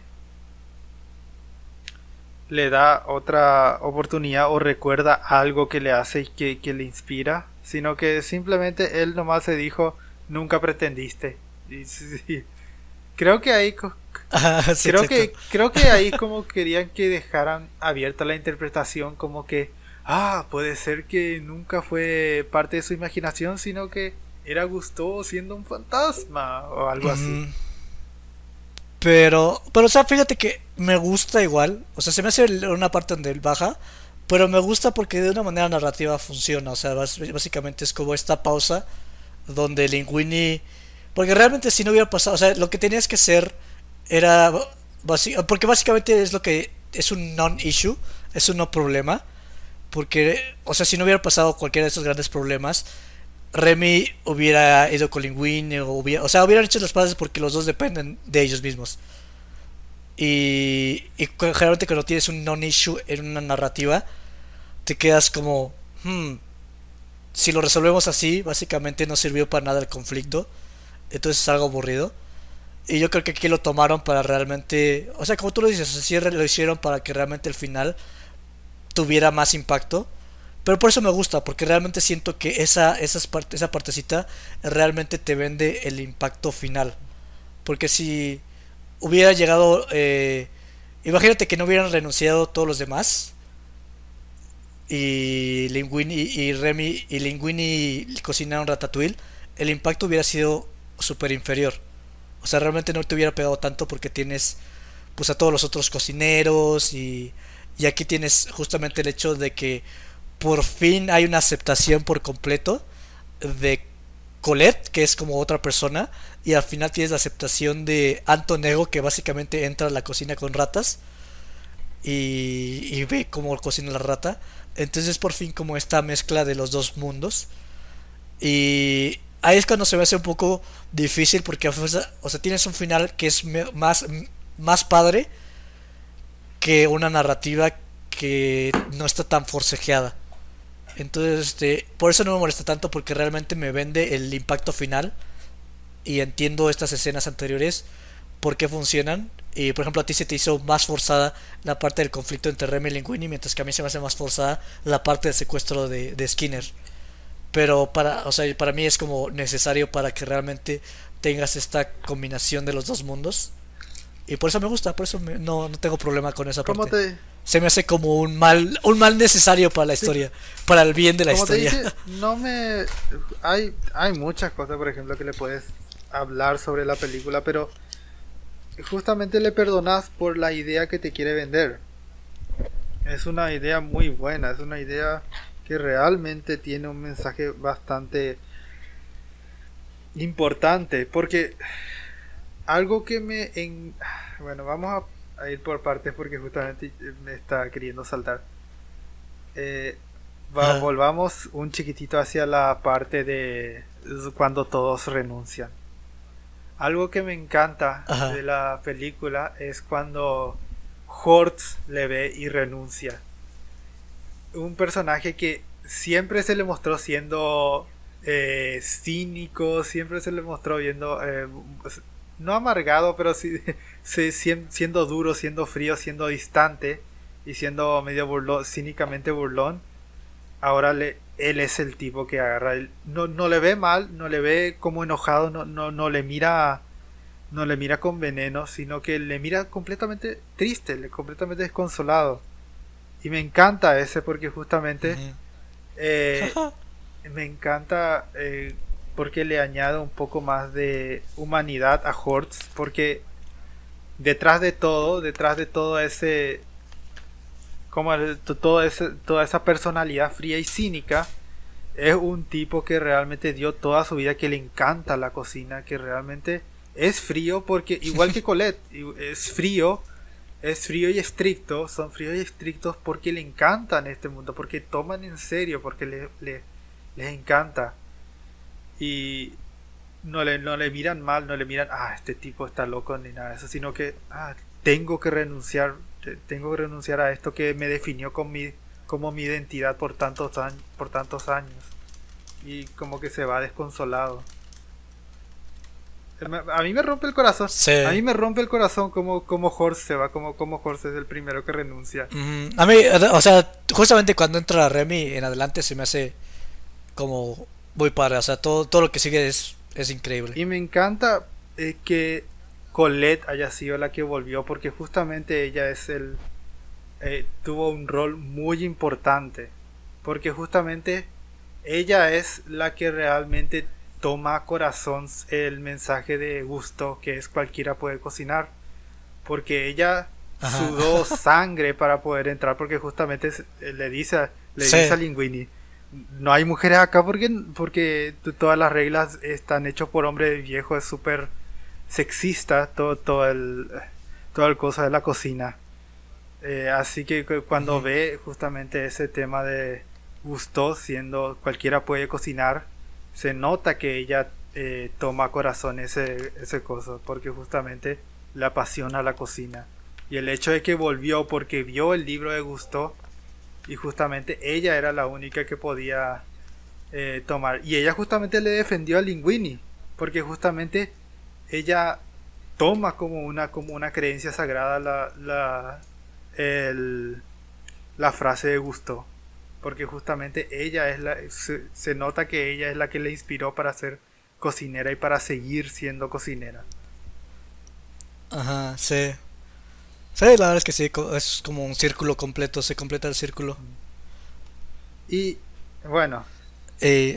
¿No querés decir algo más sobre ese tema? Sobre no, no, no, yo este ya dije todo lo que pude haber dicho de la película. No sé tú uh, si te gustaría concluir con algo. No, no, o sea, de la escena, porque sí hay algo que me quisiera terminar.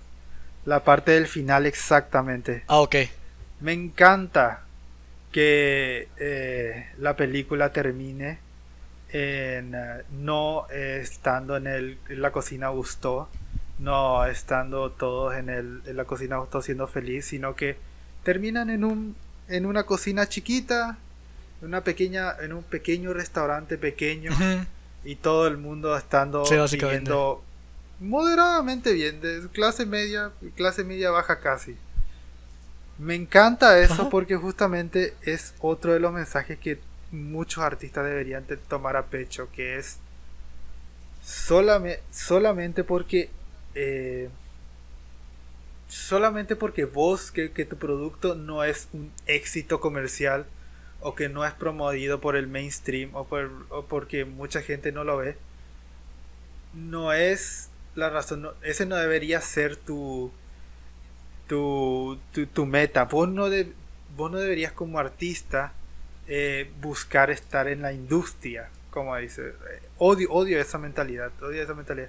Sí, estar en la industria está bien, eh, no, no, no, hay problema que te, te gustaría entrar, pero que no sea tu única meta como artista, o no que sea tu meta como artista.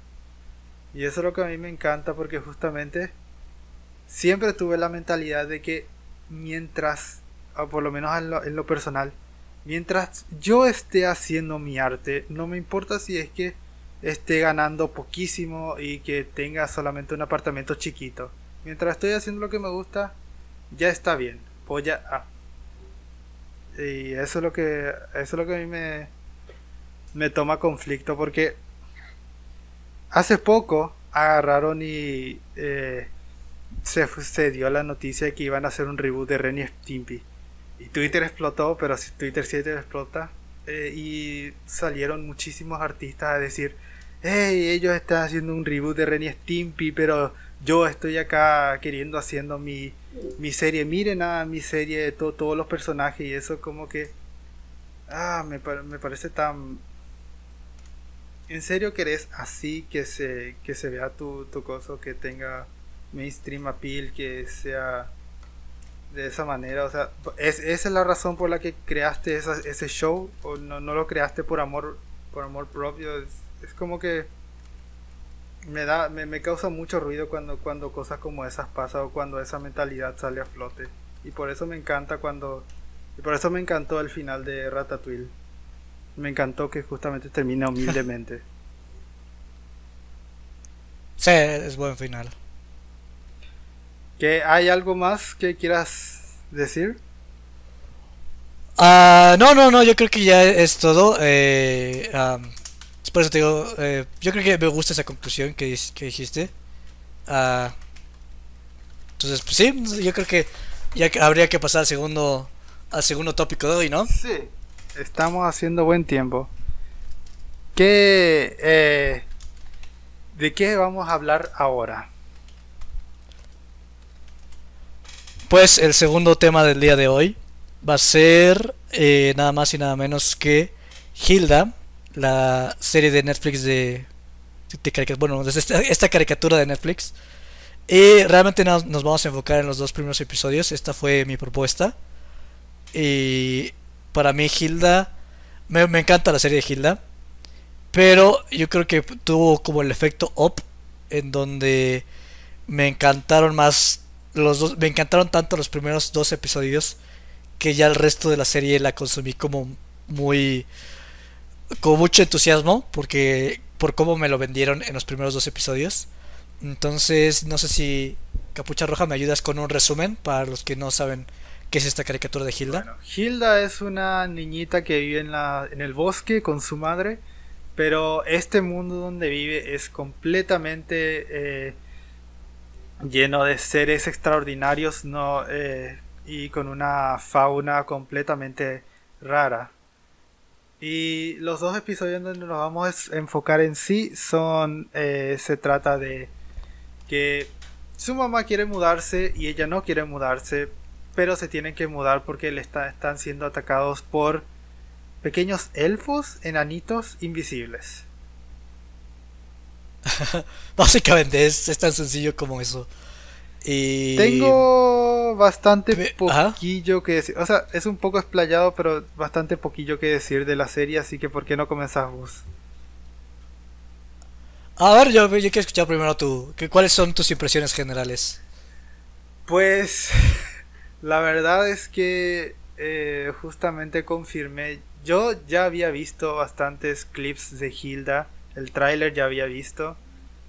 Y francamente no cambié de opinión. Realmente me pareció una serie aburrida para mí. Que me mantuvo la atención porque todo el apartado, técnico audiovisual es completamente bello. Bellísimo. ok. Está, chido. Y bueno, este... Ah, yo creo que también depende. Eh, es.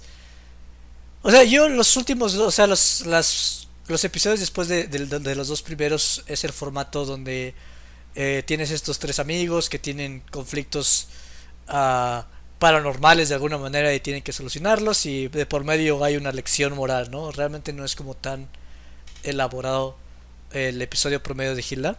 Eh, a mí yo los, yo los disfruto, me gusta mucho. No, o sea, sí.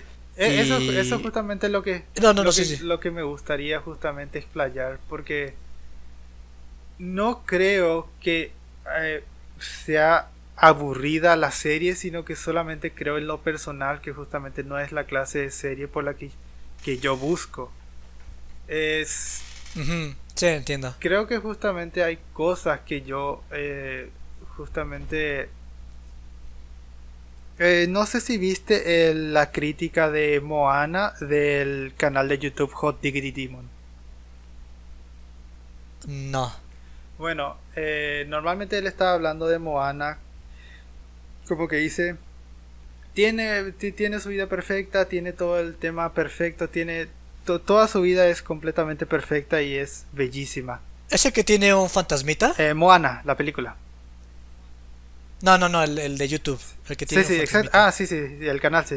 Ah, entonces sí lo vi, sí lo vi. Ah, pero sí, no, Y eso justamente es lo que sentí cuando he visto a el tema, porque justamente ahí decía, no hay nada malo con Moana. De la misma manera siento también, no hay nada malo con Hilda. Solamente que es un escapismo que yo no... que yo realmente no me suelo perder y justamente y es por eso que justamente no pude estar tan inmerso en la serie como tú. Porque justamente no mm. es la serie con la que yo suelo ver.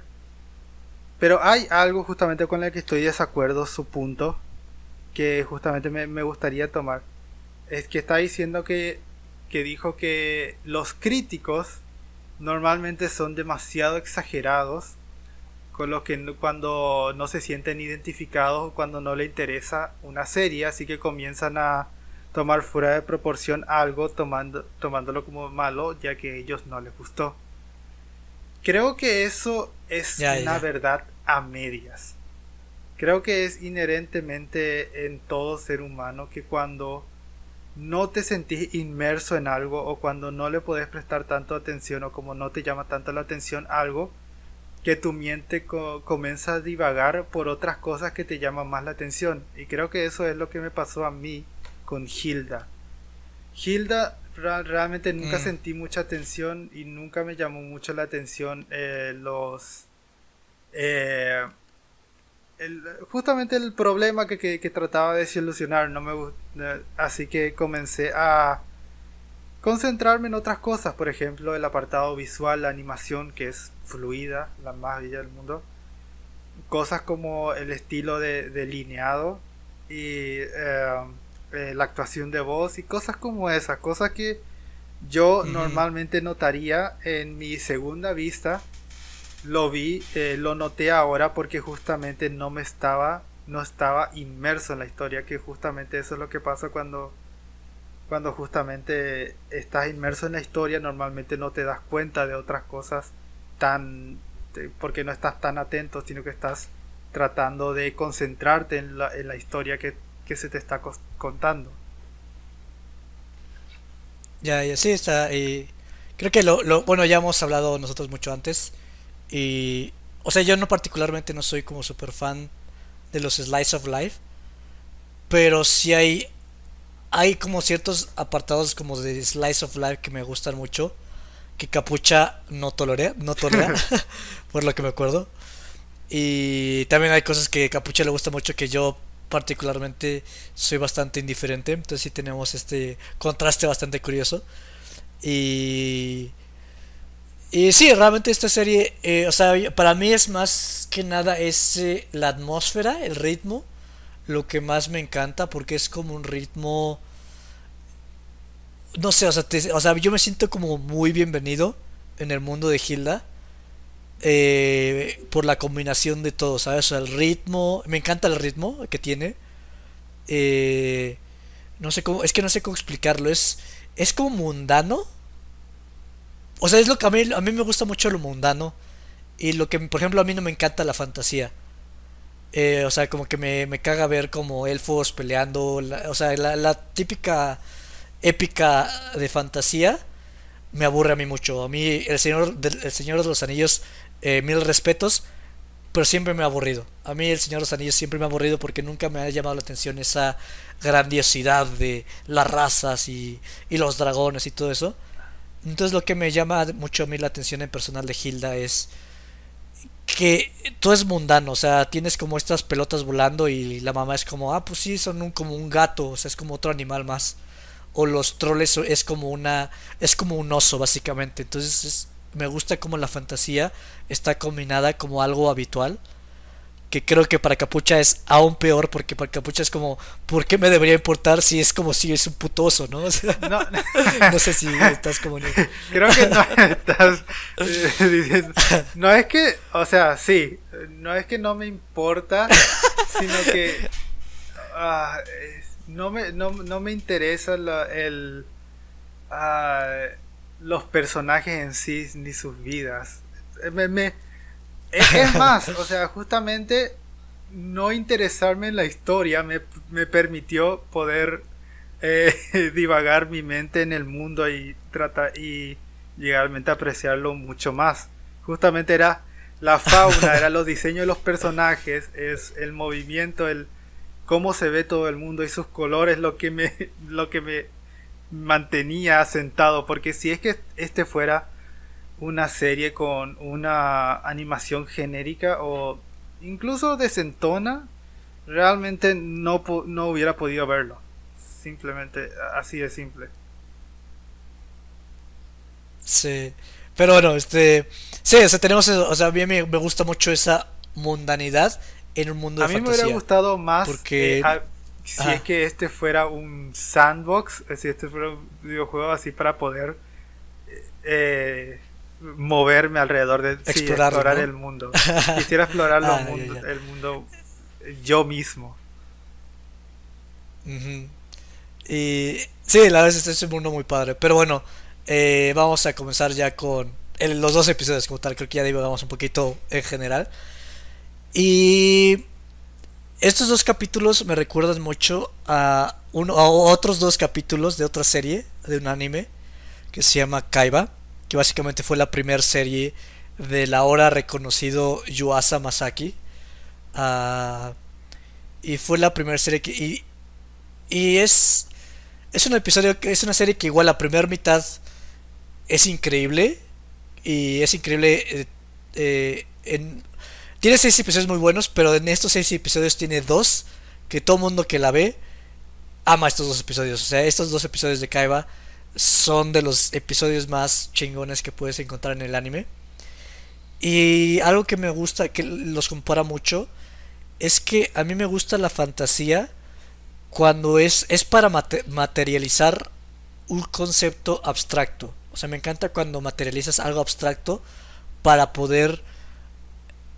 Porque, por ejemplo, a mí, o sea, la gente siempre dice, bueno, es, es como una regla de la escritura, que muestres no digas, o sea, siempre tienes que mostrar las cosas. y hay como cosas como muy abstractas que la única manera en que lo puedes enseñar es básicamente materializándolo. Y eh, para mí los dos primeros episodios de Hilda, al igual que estos dos episodios de, de Kaiba, lo hacen de una manera increíble. Entonces, este, voy a, explicarlo un poco porque eh, creo que me hubiera. Bueno, a lo mejor aquí Capucha me toma un poco la palabra para que no sea tanto el monólogo. Eh, pero. Es, un poco gracioso que justamente eh, tomes, a, tomes a hablar ese esa regla de la escritura porque creo que justamente esa es eh, una de las cosas de mi crítica válida que realmente yo diría es lo que falla Hilda, que realmente no es solamente gusto personal, sino que realmente algo que me, molesta porque falla. Creo que ¿Ah, hace un buen trabajo en mostrar el mundo que, que, este, que está ahí. Pero creo que es por ejemplo, pero es mucho de lo que mucho me molesta de las series de ahora mismo que eh, tienen la mal la costumbre, de la terrible costumbre de explicártelo a la cara, algo que lo podés ver por si es que tienes una mínima pequeña atención y creo que lo hacen solamente porque son niños y creen que no lo van a entender si es que no lo dicen, si es que no te lo dicen a la cara. Porque tengo una. Eh, porque este, justamente, el claro ejemplo que tengo es justamente cuando le conocieron al troll en el los primeros minutos. Cuando estaba en, su casa y eh, agarra y, y, el troll se mueve, pero no le está atacando a Hilda, sino que está, está lagrimeando. Y Hilda dice: Está sufriendo. Ok. Ah, ok, ya. En serio. Y es como que, sí, no es como que la, lágrima significa eh, completo éxtasis. Y luego agarra y, ah, se ve, y se ve al troll moviéndose, creo que cercanamente hacia la nariz, lenta hasta que se, hasta que se rinde. ¿Qué significará eso? Ah, gracias Hilda por, por decirme que justamente el timbre le está molestando. No lo hubiera, no lo hubiera eh, adivinado si es que no me lo decías a la cara. Y es como que... Ah, ni siquiera... O sea, sé, que soy adulto y que debería verlo con el coso de los niños, pero... Podría decir... Estaba pensando justamente en un ejemplo de una... Eh, de una película de, que justamente no necesita explicártela a la cara para que para que eh, para contártelo y que justamente se entiende eh, Buscando a Nemo, por ejemplo, es una película vieja que yo justamente vi cuando tenía 7 años, que es normalmente la que es la demografía de esta de esta serie, que es para niños de 7 años. Y yo me acuerdo completamente que agarraba y cuando el personaje de Martin eh, por primera vez eh, después de corretearle al tiburón encuentra la cueva completamente vacía y su esposa tampoco está, y solamente encuentra el huevo. Él no necesitaba decirlo a cuatro voces, decir, oh no, ¿dónde está mi esposa? Parece que se lo comió el tiburón. Y miren, ya no veo los huevos. Eso significa que probablemente el, tiburón se lo comió también. Ah, mira, quedó otro huevo. y es como que no necesitas contarlo si es que me lo mostras bien. Y lo demostró demasiado bien en Hilda. Eso es lo que más me molesta, que lo demostró demasiado bien visualmente como para que cualquier persona, incluso un niño de 7 años, entienda que el troll está sufriendo porque le molesta el timbre de que está en su nariz y que no se lo puede sacar. No necesitabas decírnoslo. Y eso es lo que a mí me molesta. Ah, no, lo entiendo, lo entiendo perfectamente. Eh, bueno, o sea, mi respuesta sería... O sea, a mí no me saca de onda porque Hilda es así, o sea, Hilda habla. Entonces se me hace, se me hizo como muy en personaje. O sea, si lo, hubieras hecho mejor, eh, si, si se quedara callada y se lo quitara, pero...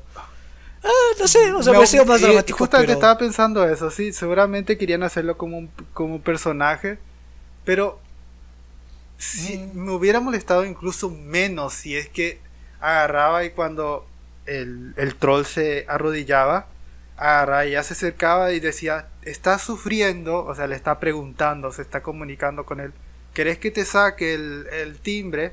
Eso hubiera sido completamente mejor porque justamente ella se está comunicando, porque justamente ella es muy eh, parlanchina, ella, ella habla mucho. Ajá, sí, básicamente, pero... Ah, entiendo perfecto, pero bueno, voy a... Eh, o sea, ¿por qué yo digo esto? O sea, ¿por qué yo digo de hablar y no mostrar?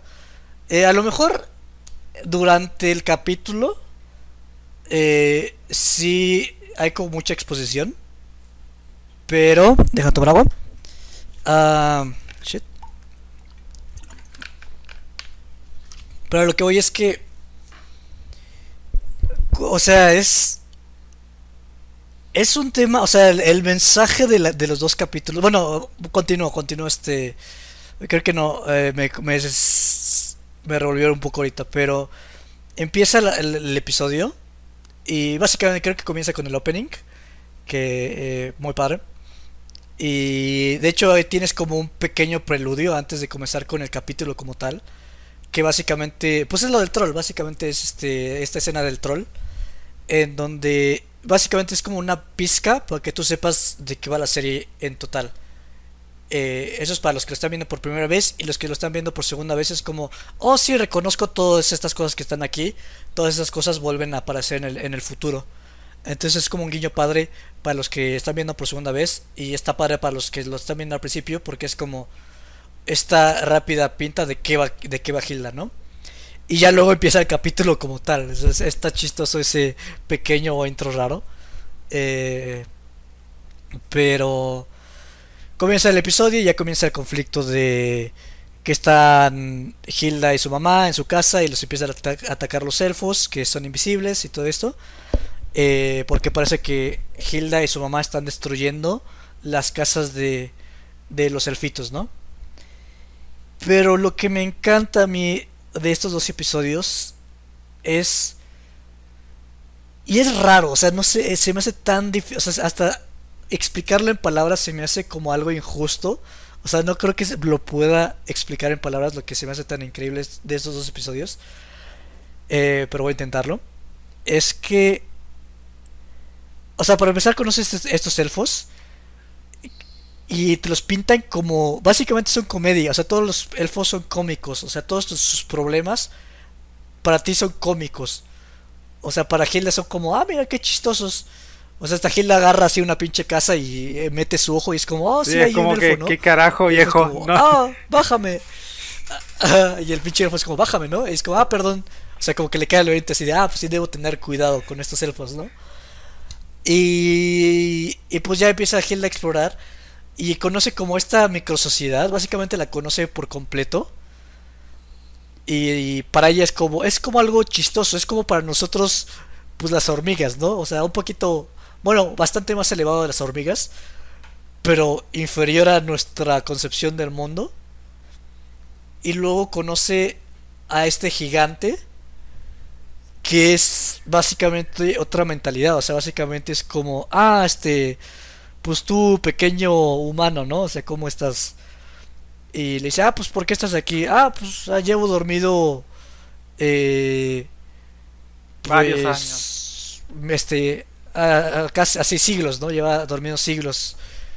Y, o sea, básicamente es otro panorama completo y básicamente es una voz ronca, o sea, es una voz de que te señala algo elevado, o sea, es como este incluso te van mencionando Eh, hay un porte. Y lo que me gusta de la exposición, o sea, la exposición está padre. Es, eso es lo que justamente me los elfos. un poco de Hilda, porque justamente no, Ajá. no usaron eso, esa voz, de que, de, de que el, de que el actor se notaba que tenía esa voz, no, no trataba de hacer una voz de gigante.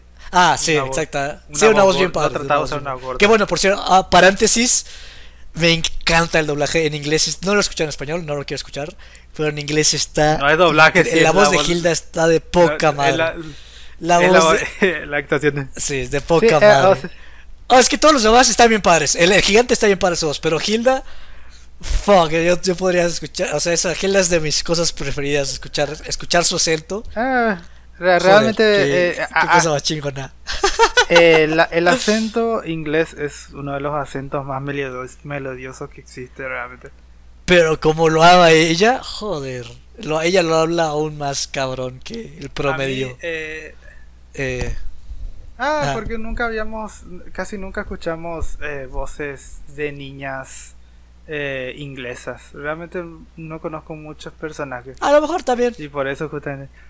Eh, a lo que yo eh, estaba yendo, me, eh, creo que lo que me gusta que lo que creo que está tratando de hacer con Hilda es hacer como si fuera un un libro de cuentos.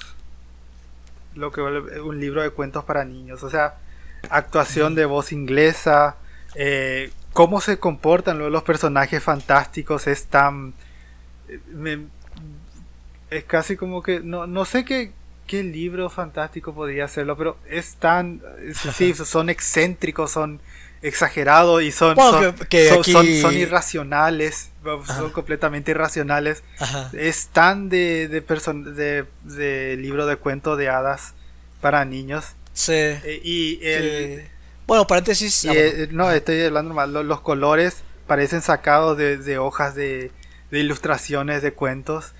Y por último, el, el uso de las líneas. Que no son líneas. eh, líneas. ¿Cómo se dice? Líneas suaves, sino que son casi como que son eh, hechos por cre- no, Pixeladas, está bien- como lápiz. Sí, como lápiz o Ajá. crayones. Y eso es lo que me- le, le da un, un tono excelente a la serie. Tanto le, le da una. Le da eh, un coso de. La, la hace única, la hace destacar entre otras series. Cuando ves el, eh, el uso de esas líneas. Y también le da un po- tipo de personalidad porque le, le va acorde, le va demasiado bien.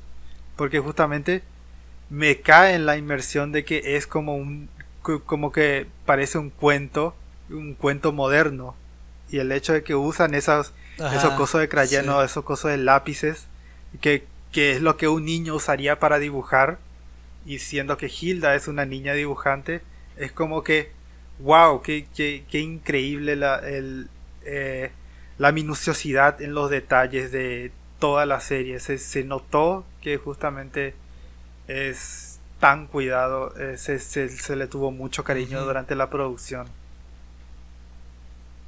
que bueno este o sea la- lo que sí es que esta serie está basada en un cómic y el cómic es tal cual o sea son súper parecidos o sea fue un respeto muy cañón al- a la fuente original y, y la animación está increíble a mí la, la- la estética tanto música como visualmente y a mí la, la paleta de colores me fascina o sea nunca he visto una caricatura tan limitada en paletas pero tan Es viva hermoso. o sea, son- realmente se limitan a tan poquitos colores, pero con esos colores juegan completamente. O sea, es increíble la.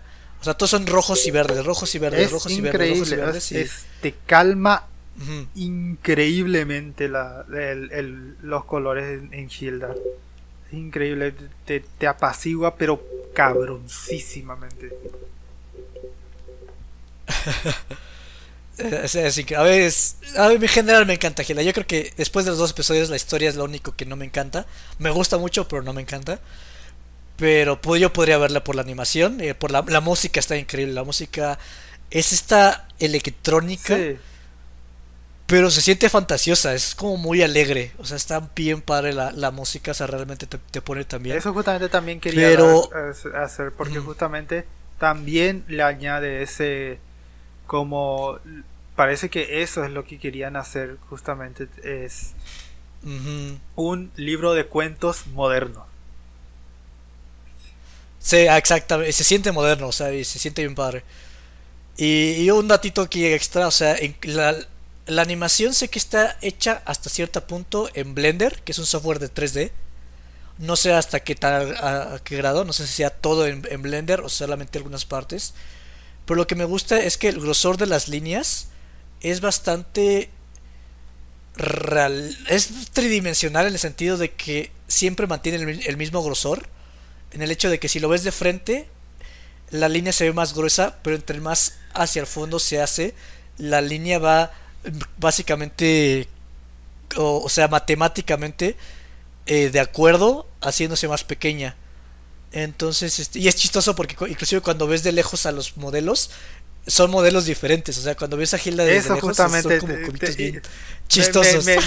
Me, me, leíste la mente. Cuando me encanta como eh, para determinar eh, la diferencia de tamaños. Los personajes más pequeños no tienen, eh, no tienen círculos, los círculos normales, sino que tienen puntitos y, de vistas más simplificadas. Eh, me encanta. amo, ese, detalle del coso, como que sí, no, tenías que, no tenías que hacer tanto trabajo, pero lo hiciste y se aprecia. No, que eso es al contrario, eso te, te ayuda más si estás trabajando en Blender porque digamos que si tienes, es mucho detalle, o sea, si el modelo eh, en tamaño original tiene mucho detalle, entonces de lejos tienes que hacer eso para que se entienda el personaje, porque si no ya va a ser un... O sea, las líneas se van haciendo tan pequeñas y son tantas cosas que tienes que usar otro modelo. Es como un videojuego, básicamente. Es cuando, por ejemplo, en Mario 64, eh, bueno, en, sí, en el Mario de, de Nintendo 64, y en muchos videojuegos, cuando el modelo está muy lejos, cambian el modelo porque ya no necesitas ver tanta información, o sea, necesitas formas más sencillas, además de que te ahorra muchas mucho el render el proceso, entonces está bien padre, está bien padre como es una estética que nunca antes había visto yo en, la animación y me encanta. Algo que de nuevo no me gustó es justamente ah, es que es, que sí, o sea, a vos te encantó, pero a mí no me gustó que fuera tan eh, directo, tan eh, tante que te lo pongan a la cara el tema de la eh, del reflejo entre el troll y Hilda con la relación entre Hilda y los eh, y los más pequeñitos. Es como que creo que ese es otra del tema de que justamente te lo decían demasiado a la cara y como me lo mucho ¿Del troll? ¿Del gigante o eh, del, gigante, disculpa. Del gigante de medianoche. Ah, ok. Eh, eso, eso ah, eh, como te dije de nuevo, o sea, como yo no estaba tan pendiente de la historia, no tan inmerso en la historia, es como que ya me parecía un poco obvio el que, que, ese iba a ser el, la gran revelación de la, de la, el gran mensaje de la historia. Y cuando se fue a la casa del maderero, del el Woodman, eh, y comenzó a hablar para, para, ver de los, de los gigantes, y dice, ah, eh, los gigantes eh, vivían feliz hasta que los humanos no les gustaba porque estaban completamente destruyendo sus casas, así que los tiraron y los echaron. Ah, por cierto, ¿qué tal, qué, qué tal va tu cosa con los elfos? Como que... es como que si, si, si hubiera ah, estado inmerso, no lo hubiera notado tan. Creo que lo hubiera notado, pero no, no, no me hubiera molestado tanto. Pero ahora, como que estaba. Ya que no tenía otra cosa en que concentrarme, es como que. Ah. A lo mejor sí, este. A mí fue totalmente diferente la experiencia porque. O sea, sí es. O sea, creo que la, la palabra a lo mejor no fue exposición. Pero es más el hecho de la construcción, del mundo es precio es eh, muy bien hecha. Es excelentemente bien hecha. Solamente que me. Es muy padre. Solamente que me hubiera gustado que no explicaran tanto. O sea, lo están haciendo tan bien. los están construyendo este mundo tan excelentemente. ¿Por qué, ¿Por qué creen que hay necesidad de que tenés que explicar todo? No es, no, no hace falta. Eso es lo que justamente. No, no necesitas eh, hacerlo tanto como para. Los niños lo van a entender completamente, son más inteligentes de lo que creen. Y eso es lo que a mí me molesta. No sé por qué en, en el 2010, los 2010 volvió esa tendencia a las series para niños eh, tratarle a los niños como tontos. Como que no, no son, no son tan mm, tontos. No sé, yo sé, a lo mejor yo siento, yo siento que estás siendo un poquito injusto en el sentido de que estás tomando demasiado a pecho esta regla. Eh, en el sentido de que, o sea, yo no me sentí tonto viendo Hilda. Y tú sí. Tal vez justamente porque vos estás eh, estuviste bien inmerso en la historia, estuviste bien inmerso en el mundo. Y como yo estaba concentrado en, en otras cosas, como que yo lo, yo lo noté más fuerte. Por eso justamente. O sea, como te, o sea, yo lo diría es que es ah. una piedrita en el zapato, justamente las exposiciones son una piedrita en el zapato. No, no, no, entiendo, pero lo que voy es que... que... que tal vez no sea tan malo, pero cuando yo lo noto me molesta de sobremanera. Es y, y, no, y no, sí, lo entiendo, lo entiendo perfectamente. y, y, esto es lo que te digo. No es que estoy diciendo injusto, es, es justamente porque es Hilda, que porque lo está haciendo tan bien, es como es por lo que estoy siendo justamente lo, lo, estoy tomando en cuenta. Porque si es que te fuera una serie genericona como. Ah, no sé, pensar en inserte serie genericona de, de dibujos animados acá. No, ni siquiera me molestaría en decirlo porque justamente eh, está bien, pero si pero siendo que es una serie que yo la estoy tomando en serio, es como que por eso lo estoy lo estoy tomando. Lo estás haciendo tan bien y podés y, y podés mejorar. Puede ser puede ser muchísimo mejor. O sea, no, no, eh, tenés este, eh, creo, creo que ahí, sí me equivoqué al decir que puede ser mucho mejor, sino que puede ser mejor porque ya estás demasiado bien. Ahí se nota que hay muchísimo talento detrás de la serie. Y por eso justamente estoy... ¿En qué podría decirte que no tanto? Porque realmente siento que la exposición te da detallitos o sea, como que realmente esta serie se enfoca más en, darte todos estos detallitos para que digas, oh wow, esto es un poquito más allá de lo que aparenta a la vista. Eh, o sea, siento que está haciendo tanto mostrándote las cosas como explicándote cosas para explicarte más cosas. Como regalitos, como, oh wow, hay, hay más cosas.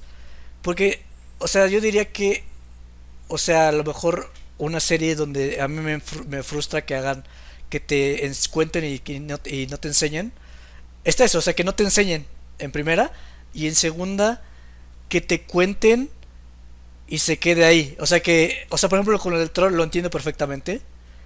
Y, o sea, a mí por eso te digo, no, no, me, no me apura porque eh, para mí no, la escena no era como la gran cosa. O sea, si Hilda no hubiera dicho nada y se le hubiera quitado la campana, se hubiera visto como mucho más solemne de lo que realmente me da la impresión. Porque es una serie bastante como amigable, es una serie bastante parlanchina en general, o sea, todos los personajes tienen sus modismos, todos los personajes tienen su manera de hablar, y por eso es que lo, que no terminé de decir la otra vez es que la exposición está padre, porque no solamente es la exposición, ahí, te va, sino que ves cómo hablan y cómo se relacionan todos los personajes. Eh, por ejemplo, el, muñequito de madera me gusta simplemente por cómo es. O sea, es un personaje bastante cagado. O sea, es que, que no tiene como etiqueta, simplemente hace las cosas por. El, el madera. Entonces, este. Y por ejemplo, cuando te empieza a contar de los gigantes, te cuenta un poquito más de información de la que realmente necesitas. Es como, ah, mira qué padre, este, hacían esto y hacían esto. Te cuentan lo obvio, pero también te lo enseñan y realmente no se enfocan en o sea, como que realmente esta serie está consciente de lo que es. Entonces, este... O sea, por eso digo que sí es a lo mejor un poco injusto porque esta serie realmente no trata... O sea, yo, yo realmente no siento que esté tratando a los niños como estúpidos. Pero bueno, sé que lo dije un poco más agresivo de lo que tú lo dijiste, pero...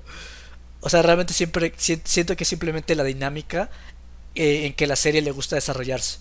Más que, ah, mira, no entendieron esto, pues aquí está. Simplemente es como, la serie es como muy ligera y le gusta mantenerse así.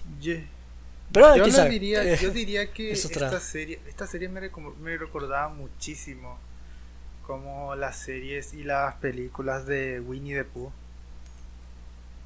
Es una serie de personajes eh, pues, muy poco reales, un mundo eh, un mundo calmado, un mundo hermoso que trata de eh, hacer una, un cuento de un cuento para entretener a los niños y no lo digo no lo digo de mala manera realmente tanto Winnie the Pooh como Hilda me, me parecen muy buenas series. O sea, sé que sé que estoy justamente eh, criticando y voy a voy a hacer cosas tal vez eh, un poco más exageradamente de lo que eh, deba hacerlo pero que justamente no porque justamente tenga cosas negativas para decir de, de Hilda. no, no, sí, es, eso. No, no, no, no creo, creo que estamos en la misma nota, pero simplemente. ah. Solamente que. Ah, no, entiendo, te entiendo perfectamente. Simplemente no es para mí. Eh, sí. Pero realmente la recomiendo ampliamente. Sí, exacto, sí, yo creo eso es eso. Porque. No, sí, sí, o sea. No. o sea, yo simplemente como que estoy tratando de. Eh, de explicar para no sé, olvídalo. Este sí es este. eh, sí, sí, sí. Cada quien sus gustos y cada quien. O sea, entiendo perfecto a dónde vas. Simplemente yo es. Eh, es. Eh, olvídalo. Pero volviendo al, al tema. Eh, o sea, por ejemplo, lo que. Eh, o sea, Porque hay cosas que puedo perdonar. Hay cosas que, que, que, no, que no mencioné que puedo perdonar. Por ejemplo, no, no, pero es, es cuestión de perspectiva. O sea, yo creo que, o sea, lo entiendo perfecto a dónde vas. Es, o sea, para mí es defenderla más por el hecho de, de ser claros en cómo es la serie. Porque sé que tú no. O sea, realmente no dijiste. Eh, o sea, yo entiendo perfectamente que para ti el hecho de que eh, te enoje la. Eh, que te lo digan en la cara. Es porque no estás eh, sumergido en la historia. O sea, como no estás sumergido, pues esas cosas te saltan al ojo y, y, sé que no tu crítica no es como que, ah, es que te lo echan en la cara, simplemente que a ti te saltan, como lo dijiste, ¿no? Para mí simplemente fue como, eh, como defenderla más, o sea, porque yo fui alguien que la disfrutó, ¿no? Entonces es como, de mi lado, realmente no siento que lo estén haciendo, es justamente eh, explicando mi postura, realmente no es como eh, tirándole tierra tu postura, simplemente es explicando mi, postura en contraste de la tuya. Claramente nosotros tenemos eh, una visión diferente de, de lo que Y por, eso me encanta que estemos haciendo este podcast, porque justamente, si bien tenemos eh, cosas que tenemos bastante de acuerdo, tenemos gustos bastante diversos. Y justamente, eh, si bien no disfruté tanto como la pudo haber disfrutado Hilda. Realmente la disfruté, me, entretuvo completamente todo. O sea, realmente estoy completamente de acuerdo en muchas de las cosas que decís. Es, son pequeñas cosas en las que estoy de desacuerdo. Que, o sea, pero por ejemplo, comparando con Kaiba, Kaiba a lo mejor sí te gustaría porque Kaiba casi no dice, o sea, Kaiba es un diálogo súper mínimo, casi no hay diálogo en Kaiba, todo es totalmente visual. Yo creo, incluso diría que los episodios a los que me estoy refiriendo son superiores porque realmente es totalmente enseñar, pero Kaiba realmente es, es, es demasiado ambiciosa, realmente Kaiba tiene esa ambición de de contar algo mucho más especial, mientras que Hilda es bastante ligero. Entonces, este se me haría un poco, o sea, es padre compararlos, pero el calibre de lo que están apuntando sí es diferente. Hilda es simplemente como diviértete con este mundo. Básicamente Hilda es como este es un mundo donde, donde puedes jugar básicamente. Lo que el, como yo describiría Hilda sería como que una estar en una cabaña completamente cómoda y eh, relajarte. Ese para mí fue la experiencia de Hilda. Anciana, justamente. Y eh, sí varía un poquito, pero a lo que voy de por qué me encanta, o sea, por qué me encantan estos dos episodios, es que como regreso a lo donde me quedé, perdón por todas estas interrupciones, pero estás con el gigante y es otra dinámica, o sea, los gigantes están en otro pedo y básicamente ven a, los humanos como esta mini molestia. Eh, bueno, no molestia, o sea, al contrario es como, uy, chale, le estamos causando problemas a esta gentuza, básicamente. O sea, es como, o sea, sí, sí les importan, pero es como un sentimiento. Condescendiente. De. Ah, exactamente, es condescendiente, es el sentido de, ah, estos pendejitos, pues, básicamente eso es. Eh, no es tan diferente de, cómo Hilda le trata a los elfitos.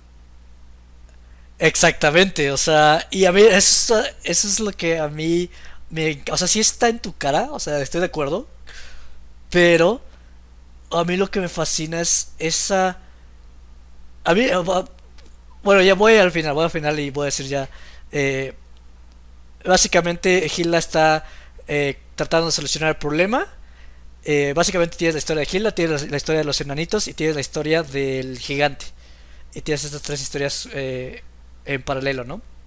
Y Hilda eh, checa, se familiariza con todos estos de los enanos y justo cuando llega a una solución, pues básicamente está el, chiste de la, el chiste de la historia, el punto que pues el gigante pues llega y aplasta la casa de ellos. Me encantó, me encantó esa parte. me pareció tan gracioso porque es tan eh, pasó tan rápido, pasó tan mundanamente. sí, o sea, o sea, que él le dice, mamá, mamá, ya solucioné el problema. ¡Pah! Se cae y pisa la casa. me, encantó lo, tan mundanamente que, que pasó me, me, parece casi un, un, chiste de Adventure Time que algo tan, tan, tan serio, sí, casi, casi. tan mundanamente. Pero lo que me encanta es la respuesta de Hilda. O sea, y, no sé, o sea, es como, o sea, todo es, justamente son todos estos elementos justamente para que Hilda entienda el punto y lo entiende. O sea, Hilda aplasta en su casa y su mamá está así como, o sea, y eso es, o sea, porque tú como audiencia te da risa, o sea, es como, ja, le destruyeron la casa. Pero le ves a la mamá y la mamá está así como... Porque, me, ¿sabes por qué eh, me, me, eh, me tomó tanto como piedrita en el zapato? Porque me encanta la idea, me encanta la idea como... Eh, porque, ah, de nuevo, de lo mismo que dije Ratatouille, lo digo de nuevo en Hilda. Amo cuando una serie no le toma de la mano a la protagonista y el hecho de que Hilda entendiera de que justamente ella no es el centro del mundo y que eh, tal vez sea mejor eh, ya no estar en esta, en esta casa, justamente al haber aprendido eh, a través del gigante, el hecho de que justamente fuera tan directo, que, que, lo, que lo hayan tomado tan directo, es lo que justamente... ¡Ah! Me, encanta la idea, no, no me lo tenés que decir. Eh, pero, o sea, es, que, o sea, Hilda no dice ninguna palabra. Eh, como cuando alguien te, te, cuenta un chiste y, y te, lo termina explicando una y otra vez, aunque te haya encantado el chiste, es como que te lo explica y como que pierde mucho la magia. Porque me encantó, porque justamente cuando la mamá dice... Eh, no, no ah, medio como que no me gustó, pero me, me gusta justamente como, como dijo ni siquiera se dieron cuenta lo, lo que hicieron. Y agarró y, Hilda ve, eh, la, eh, casi iba a decir la pata, el pie de la mamá eh, pisando la casa. Ah, la, casita. es como que, ah, qué, qué, qué, buena. Me, me, encanta, me encanta justamente cómo le hace aprender a Hilda y que justamente ella no es el centro del universo. Y me encanta justamente eso. Series que hacen eso. Por ahí, Ah, porque a eso me refiero con la exposición. O sea, creo que. Sí, la serie está llena de exposición. Pero el mensaje, o sea, lo que está detrás. O sea, ya que te cae el 20, no te dice nada. Y es como, o sea, justamente todo lo que está pasando es para esa, ese final. Y cuando pasa, no te dice nada porque todo lo que te querían decir ya te lo dijeron. O sea, justamente todo lo que estaba pasando atrás fue como súper medido para que cuando llegara ese momento cuajara. Y a mí eso es lo que me encanta este episodio porque además es un mensaje raro, o sea, es, un, o sea, es como, ¿cómo le enseñas a un niño la, la humildad científica de que no eres nada en el universo? casi, casi es como, es como esta visión de... Es súper raro, no sé cómo explicar, o sea, es una idea tan sencilla, pero la implicación, incluso como adulto, o sea, tú la entiendes, pero es rara de aceptar, ¿sabes? Creo que. Uh, no, no creo que es al revés, no es que creo que justamente es pequeño el universo, sino que. Eh, justamente, eh, creo que el mensaje para, para mí justamente nos habló diferente la serie, porque para mí creo que la serie fue que justamente no sos el centro del universo y tenés que darte cuenta cómo tus acciones están afectando a otras personas eh, incluso sin saberlos. Sí, sí, pero, o sea, el, por ejemplo, el gigante, o sea, todo el conflicto se inició porque no querían destruir las casas, pero al final lo hizo, o sea, porque básicamente son como hormigas, o sea, eventualmente puede pasar. Y, y sí, o sea, estoy de acuerdo, o sea, es como no eres el centro del universo. O sea, creo que yo estoy de acuerdo en eso, o sea, es como no eres el centro del universo. Pero es como esta aceptación. Es muy rara, o sea, no, sé cómo explicar. Es como. O sea, yo lo, lo, lo, comparo mucho con eso del, del, universo que es tan grande y que nosotros no somos nada. En el hecho de que es esa humildad de que las cosas pasan por cosas mayores a nosotros. Y, y, y está bien, o sea, y es algo, un mensaje tan raro, o sea, es como, no sé cómo, o sea, se va a hacer algo tan raro. O sea, es un mensaje muy raro para un niño. Incluso para un adulto es un mensaje muy raro y me encanta cómo te llevaron de la mano para que al final es como, tienes, aquí tienes el, el, mensaje y es como, qué, qué raro, o sea, qué raro cuaja, o sea, no, no sé me, o sea, me, me, me, maravilla completamente esta. Es porque es, es, un, es un mensaje de humildad, o sea, es un mensaje totalmente de. Cada quien este, está en su mundo y la, la, tragedia de, de, O sea, eso es, eso es lo que me, encanta, o sea, porque para. Incluso como tú, como audiencia, es un chiste el hecho que hayan destruido la casa de la mamá. Bueno, su casa. el, el, tema, el tema es que. Pero ya una vez que. Dos cosas, dos cosas que me, que me matan de risa. Uno que es tan mundano y el otro es que todos los 40 minutos del, del episodio fue justamente para, para, preservar la casa. Y al final se fue a la mierda en dos segundos.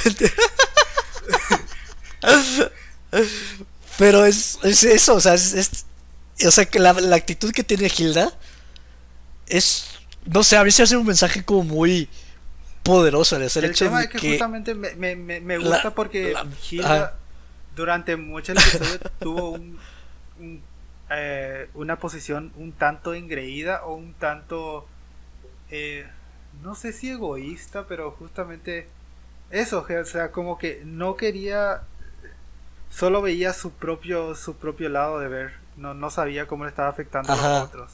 Y eso es lo que me, me gusta que me, me, gusta que le, que le den ese chapuzón de realidad pero, ah, no sé, a mí me fascina. O sea, a mí es cuando vi el final de... Ay, no sé, no sé, güey. O sea, para mí es algo increíble ese final. O sea, nunca antes había visto un mensaje como eso explicado en dos episodios de una caricatura infantil, güey. O sea, a mí eso es lo que me fascina. O sea, yo cuando terminé de ver estos dos episodios fue como, güey, amo esta serie. Y pasó como, o sea, la, la terminé de ver, me encantó. Y ya la que la vi la segunda vez me sigue gustando un buen. Pero para mí estos dos episodios fueron como... Son superiores a los demás. O sea, estos dos episodios, el mensaje que tiene... Porque los otros son como más... Enfrenta tus miedos. Este... O sea, son mensajes como mucho más sosos, mucho más tontitos. Y este mensaje es algo raro, es único. O sea, vi, no sé... Creo que lo estás sobreinterpretando o sea, un poco. Sí, es especial. No, o sea, no, no sé, no, no, creo que no lo veo tanto así como, como lo ves tú. Ajá, eh, a lo mejor sí. Este, Porque que, que creo, que, Pero- creo que ese es tu... ah, que- o sea, a mí se me hace algo que- súper sencillo. O sea, estoy diciendo que es algo súper sencillo. creo, creo que, creo que el mensaje del muy- gigante es Ajá. tu Anton Ego representado como la disciplina en el arte. No. Eh, a lo mejor sí, a lo mejor sí, pero... No sé, a mí es, es justamente, es como un mensaje bastante... Es un mensaje de humildad totalmente en el sentido No, de... en eso sí estoy de acuerdo. De acuerdo. Como eso pues... sí estoy de acuerdo. eh, o sea, como las... Es que sí, eso es como las tragedias de... de o sea, como tus tragedias para otra... Sí, eso, o sea, como tus tragedias son tragedias para uno, pero para otro es algo mundano. Es algo que se me hace como muy... O sea, no, es que... es- o sea, la serie lo explica perfectamente y yo no sé cómo explicarlo con palabras. Es aquí donde digo que no sé cómo, no sé cómo hacerle justicia con palabras al final que tiene esta serie. Entonces, Sí, no, o sea, es- realmente, Eh, si es que te gustan eh, eh, las series de aventura o justamente eh, no te molesta tanto o, o no te molesta para nada o justamente la serie Slice of Life, la recomiendo ampliamente. Y segundo, véanla por favor en, en inglés. Me molestó completamente lo completamente blando. ¿Ah, sí? y- o sea, en cualquier otra serie no sería un mal doblaje, pero me, me está con- conflictuando siempre que es todos los doblajes te están Mm. pareciendo muchísimo más que y no están mm, ya. ya no sé ya ya no se hacen buenos ya, ya, ya no hay doblajes creativos no no sé me, Mm, como por ejemplo el el zorro ciervo que justamente que le llaman eh, fox deer verdad algo así era que se llama deer fox Sí, y Deer yo, y yo Fox. diría, si yo lo... eh, si yo lo doblara, porque lo doblaron, lo doblaron y dijeron zorro ciervo, que sí es lo que es y ese es el nombre, pero era, eh, podés, podés ponerle muchísimo más sazón a tu doblaje si es que lo llamara algo como ciervorro o zorriesgo o algo así. Ah, No, no, a, a- a no, mí, a mí me encanta porque justamente le da un... Le, le da, a No. mí, a mí me, a mí me, me mamaría demasiado por, porque, No, sí, sí, no, porque lo entiendo, le pero- das porque Ah. Esa serie da para eso porque justamente es una es una completa es una completa cosa de fantasía y llamarle cosas nuevas es como que me, me encanta cuando cuando un doblaje se toma su riesgo sí puede ser que Sí. Que a mí, a mí es más como. Me encanta lo mundano y me gusta que le digan, ah, pues es un cierro cervo. es un cierro zorro. O sea, me gusta esa mundanidad, pero entiendo eh, dónde a- vas. a mí- a- Creo que volvemos a estar de- de- en desacuerdo. Ahora, yo, yo ah, no, no, entiendo, no, entiendo o que- perfectamente. sí, o sea, a mí me gusta cuando algo toma riesgos. Y Hilda, por ejemplo, toma un riesgo porque realmente es muchísima producción y seguramente hubo muchísimo dinero, muchísimo tiempo ahorrado en esta serie. Es, eh, estoy casi seguro que era como que un salto de fe casi eh, para los creadores de la serie. Porque realmente se nota la cantidad de esfuerzo y amor que se le puso a, es- a- a este producto. Y por eso lo respeto demasiado. Me encanta cuando, cuando un arte realmente toma riesgos así. Eh, pues bueno, este, yo ya por mí es todo lo que tengo que decir de, de estos dos episodios. No sé si quieras añadir algo más. No, véanlo en inglés. eh, y no sé, eh, ¿a quién recomendarías Hilda? Pues yo creo que ya, lo comentamos, es una serie, ah, se le llama fantasía urbana, Ah, no estoy seguro si aplica bien aquí, pero es más combinar como nuestra era actual con la fantasía. Y se me hace como bien integrado porque realmente es como la vida diaria de, de bueno, de los niños que es el- la escuela y este mundo, pero con elementos de fantasía.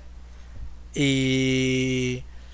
Pues sí, es- o sea, yo no diría que es Slice of Life, pero tiene sus tintes de Yo Slice of Life, que pero realmente es más una aventura esa aventura Yo no he visto el resto del episodio, pero me Eh, parecería que ese mundo es mucho más atemporal porque de nuevo parece como una Es chistoso. parece como una serie de nuevo, como un cuento porque no hay teléfono celular, no hay smartphone, por ejemplo, en esos dos episodios, no hay autos nuevos o Teslas o cosas así, no no no, no, no parecen demasiado modernos los Es como de los 2000 más o menos, cuando todavía no había celulares Sí, en sí, potencia. No, no, parece una. No parece una un mundo súper moderno. Es pare- No, no, no, pero eso sí. parece, parece como la ciudad de Kiki. Ah, sí, estoy de acuerdo. ¿Conoces? Algo Sí, sí, algo- algo exactamente. parecido. Sí, sí, sí. Entonces, este... ¿Y a quién recomendarías? Sí, o sea, si le si quiere ver, Ah, no, no, no. ¿Ah? Creí, creí que ya terminaste con el. ¿a quién recomendaría Hilda? Ah, pues es lo que estaba diciendo, o sea, es este... Si te gusta la fantasía... ah, a mí, por ejemplo, no me encanta Harry Potter, pero si te gusta Harry Potter, Hilda te va a encantar. Algo me dice. Eh, y si quieres, es como muy, muy acogedora. Es una serie totalmente acogedora. O sea, es como siempre te sientes bonito. O sea, es como una serie que te sientes como en casa. Porque tiene, o sea, todos los colores, todos los chistes. Porque todo es muy leve. O sea, realmente no hay como un peligro vigente. O sea, todos los, todo se soluciona como muy sencillo.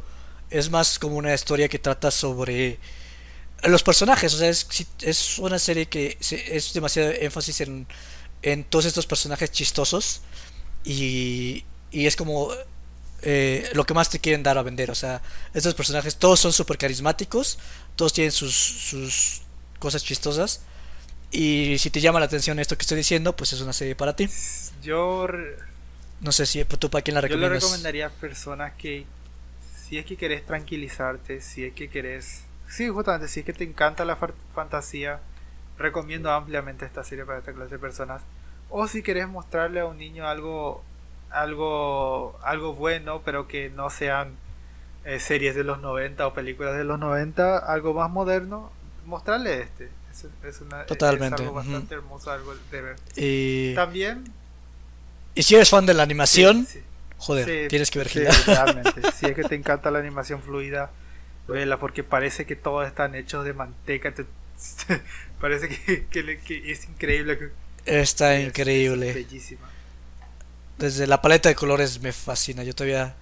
Solamente ver la paleta me, me hace el día, Eh. Entonces. eh. ¿A quién recomendarías Ratatouille? Oh, no mencionamos Ratatouille. A todo mundo. Ratatouille se la recomiendo a cualquier persona, en serio. Yo sí, yo también. Si es que si es que te gusta, pero específicamente si es que querés ser un artista, tenés que ver esta película. No, bueno, sí, sí, sí, sí, te- para mí, lo para mí parece una sí. película importante con los mensajes que quiere enseñar eh, para un artista, realmente. Este es- Si te gusta la animación, también muy ampliamente. Si te gusta el, la, como la si es que querés ver la importancia de lo que una, mu- una música tiene en- para un filme, ve también esta película. Y también Hilda. Hilda también es muy... eh, te ayuda muchísimo a construir el mundo y, y darle personalidad al, al mundo. Sí, que la pregunta es a quién nos recomienda Ratatouille, ¿no? Pero bueno. Sí. en fin. Bueno, algo que Eh, quieras recomendar, porque yo, yo te recomendé Ratatouille, ahora vos me tenés que recomendar algo para ver. Ah, vámonos, vamos a terminar este programa y te, lo- te lo recomiendo porque no tengo nada ahorita. La verdad es que me dejas en. Me dejas. Vale. Ok. bueno, eh, vamos a dejar esto por este primer episodio. eh, y la próxima semana Cheers nos va a recomendar algo. Y eh, si es que Quién sabe, vamos a verlo, está por está verse. está por Eh, verse. Tenemos otro podcast. Yo recomendé Eh, Hilda. te- tenemos otro podcast que vamos a hacer ese, eh, otro, otro día. Así así- es. Eh, va a ser de música, entonces si quieren escucharlo, pues Sí, va a estar eh, me lo no- nos lo recomiendas ahí, así lo promocionamos ese. Eh, codazo, codazo. Eh, Ah, no, no te apures. no, no, para, este, para- para mostrarle así también, para que la gente pueda verlo y también pueda escucharnos y completamente sin spoilers. ah, o sea, la descripción del programa No, no, de la, música. recom- eh, la recomendación. Pero, La mía de... sí, sí, la, ¿Cómo, cómo? O sea, la mía para ti. No, no, no, este, no, no, no tengo ahorita nada, capucha, por eso te digo que no me dejes mal. o sea, realmente me gustaría tratarlo después del programa, Ah, porque no, no me esperaba que eso iba a ser Ah, dentro bueno, del programa. no te preocupes, no. Eh, de todos modos, este es un formato nuevo, así que vamos a andar eh, haciendo los errores. Vale, bueno, creo que esto concluye el podcast de hoy. Por favor, eh, síganos en nuestras redes para poder y compártanos. Ya sé que es terriblemente cliché de un- eh, pues, que un creador de contenido diga esto, pero en serio nos ayudaría que más gente conozca. Y nos vemos eh, otro día. ¿Cuán- Cada cuánto vamos a, eh, nosotros vamos a decir. Mm, en el siguiente programa les diremos nuestra constancia, porque ahorita eh, básicamente estamos haciendo todo esto al tiro, eh, a ver cómo funciona. Eh, funcionamos mejor con la iniciativa que con la planeación, entonces, pues ya el siguiente programa les estaremos dando toda la información que necesitan para dónde encontrarnos, eh, dónde compartirnos, dónde, a qué días vamos a estar subiendo videos, etcétera, etcétera. De- denos chance, somos nuevos. Bueno, yo, yo la verdad es que no soy tan nuevo haciendo podcast, pero uh, sí, Yo soy soy nuevo es mi totalmente. primer día. Él, él- él es mi jefe. Él, es su culpa. Todo, todos digan que es su culpa. Toda la culpa que se vaya él. Eh, eh, así es. si tienen quejas pueden pueden acudir conmigo. Eh, eh, no, no me importa, lo voy a, voy a, no, ¿cómo se llama nuestro Gmail? Ah, sí. Vamos a borrar cada uno de los Gmails que está acá, arroba gmail.com. Bueno, muchas gracias por escucharnos realmente y eh, disculpen porque fue tan largo, no, no esperamos, no esperábamos explayarnos tanto. No, Sí, sí. pero fueron Vamos a avisados tener una charla para ver cómo- fueron avisados en el principio de que no se explañaba. ¿Ah, sí? Cuando dije que tardamos horas hablando de Ah, animación. no, pero una cosa es explayarse. Ah, bueno, eso es... Pero eso no fue una advertencia, eso fue una...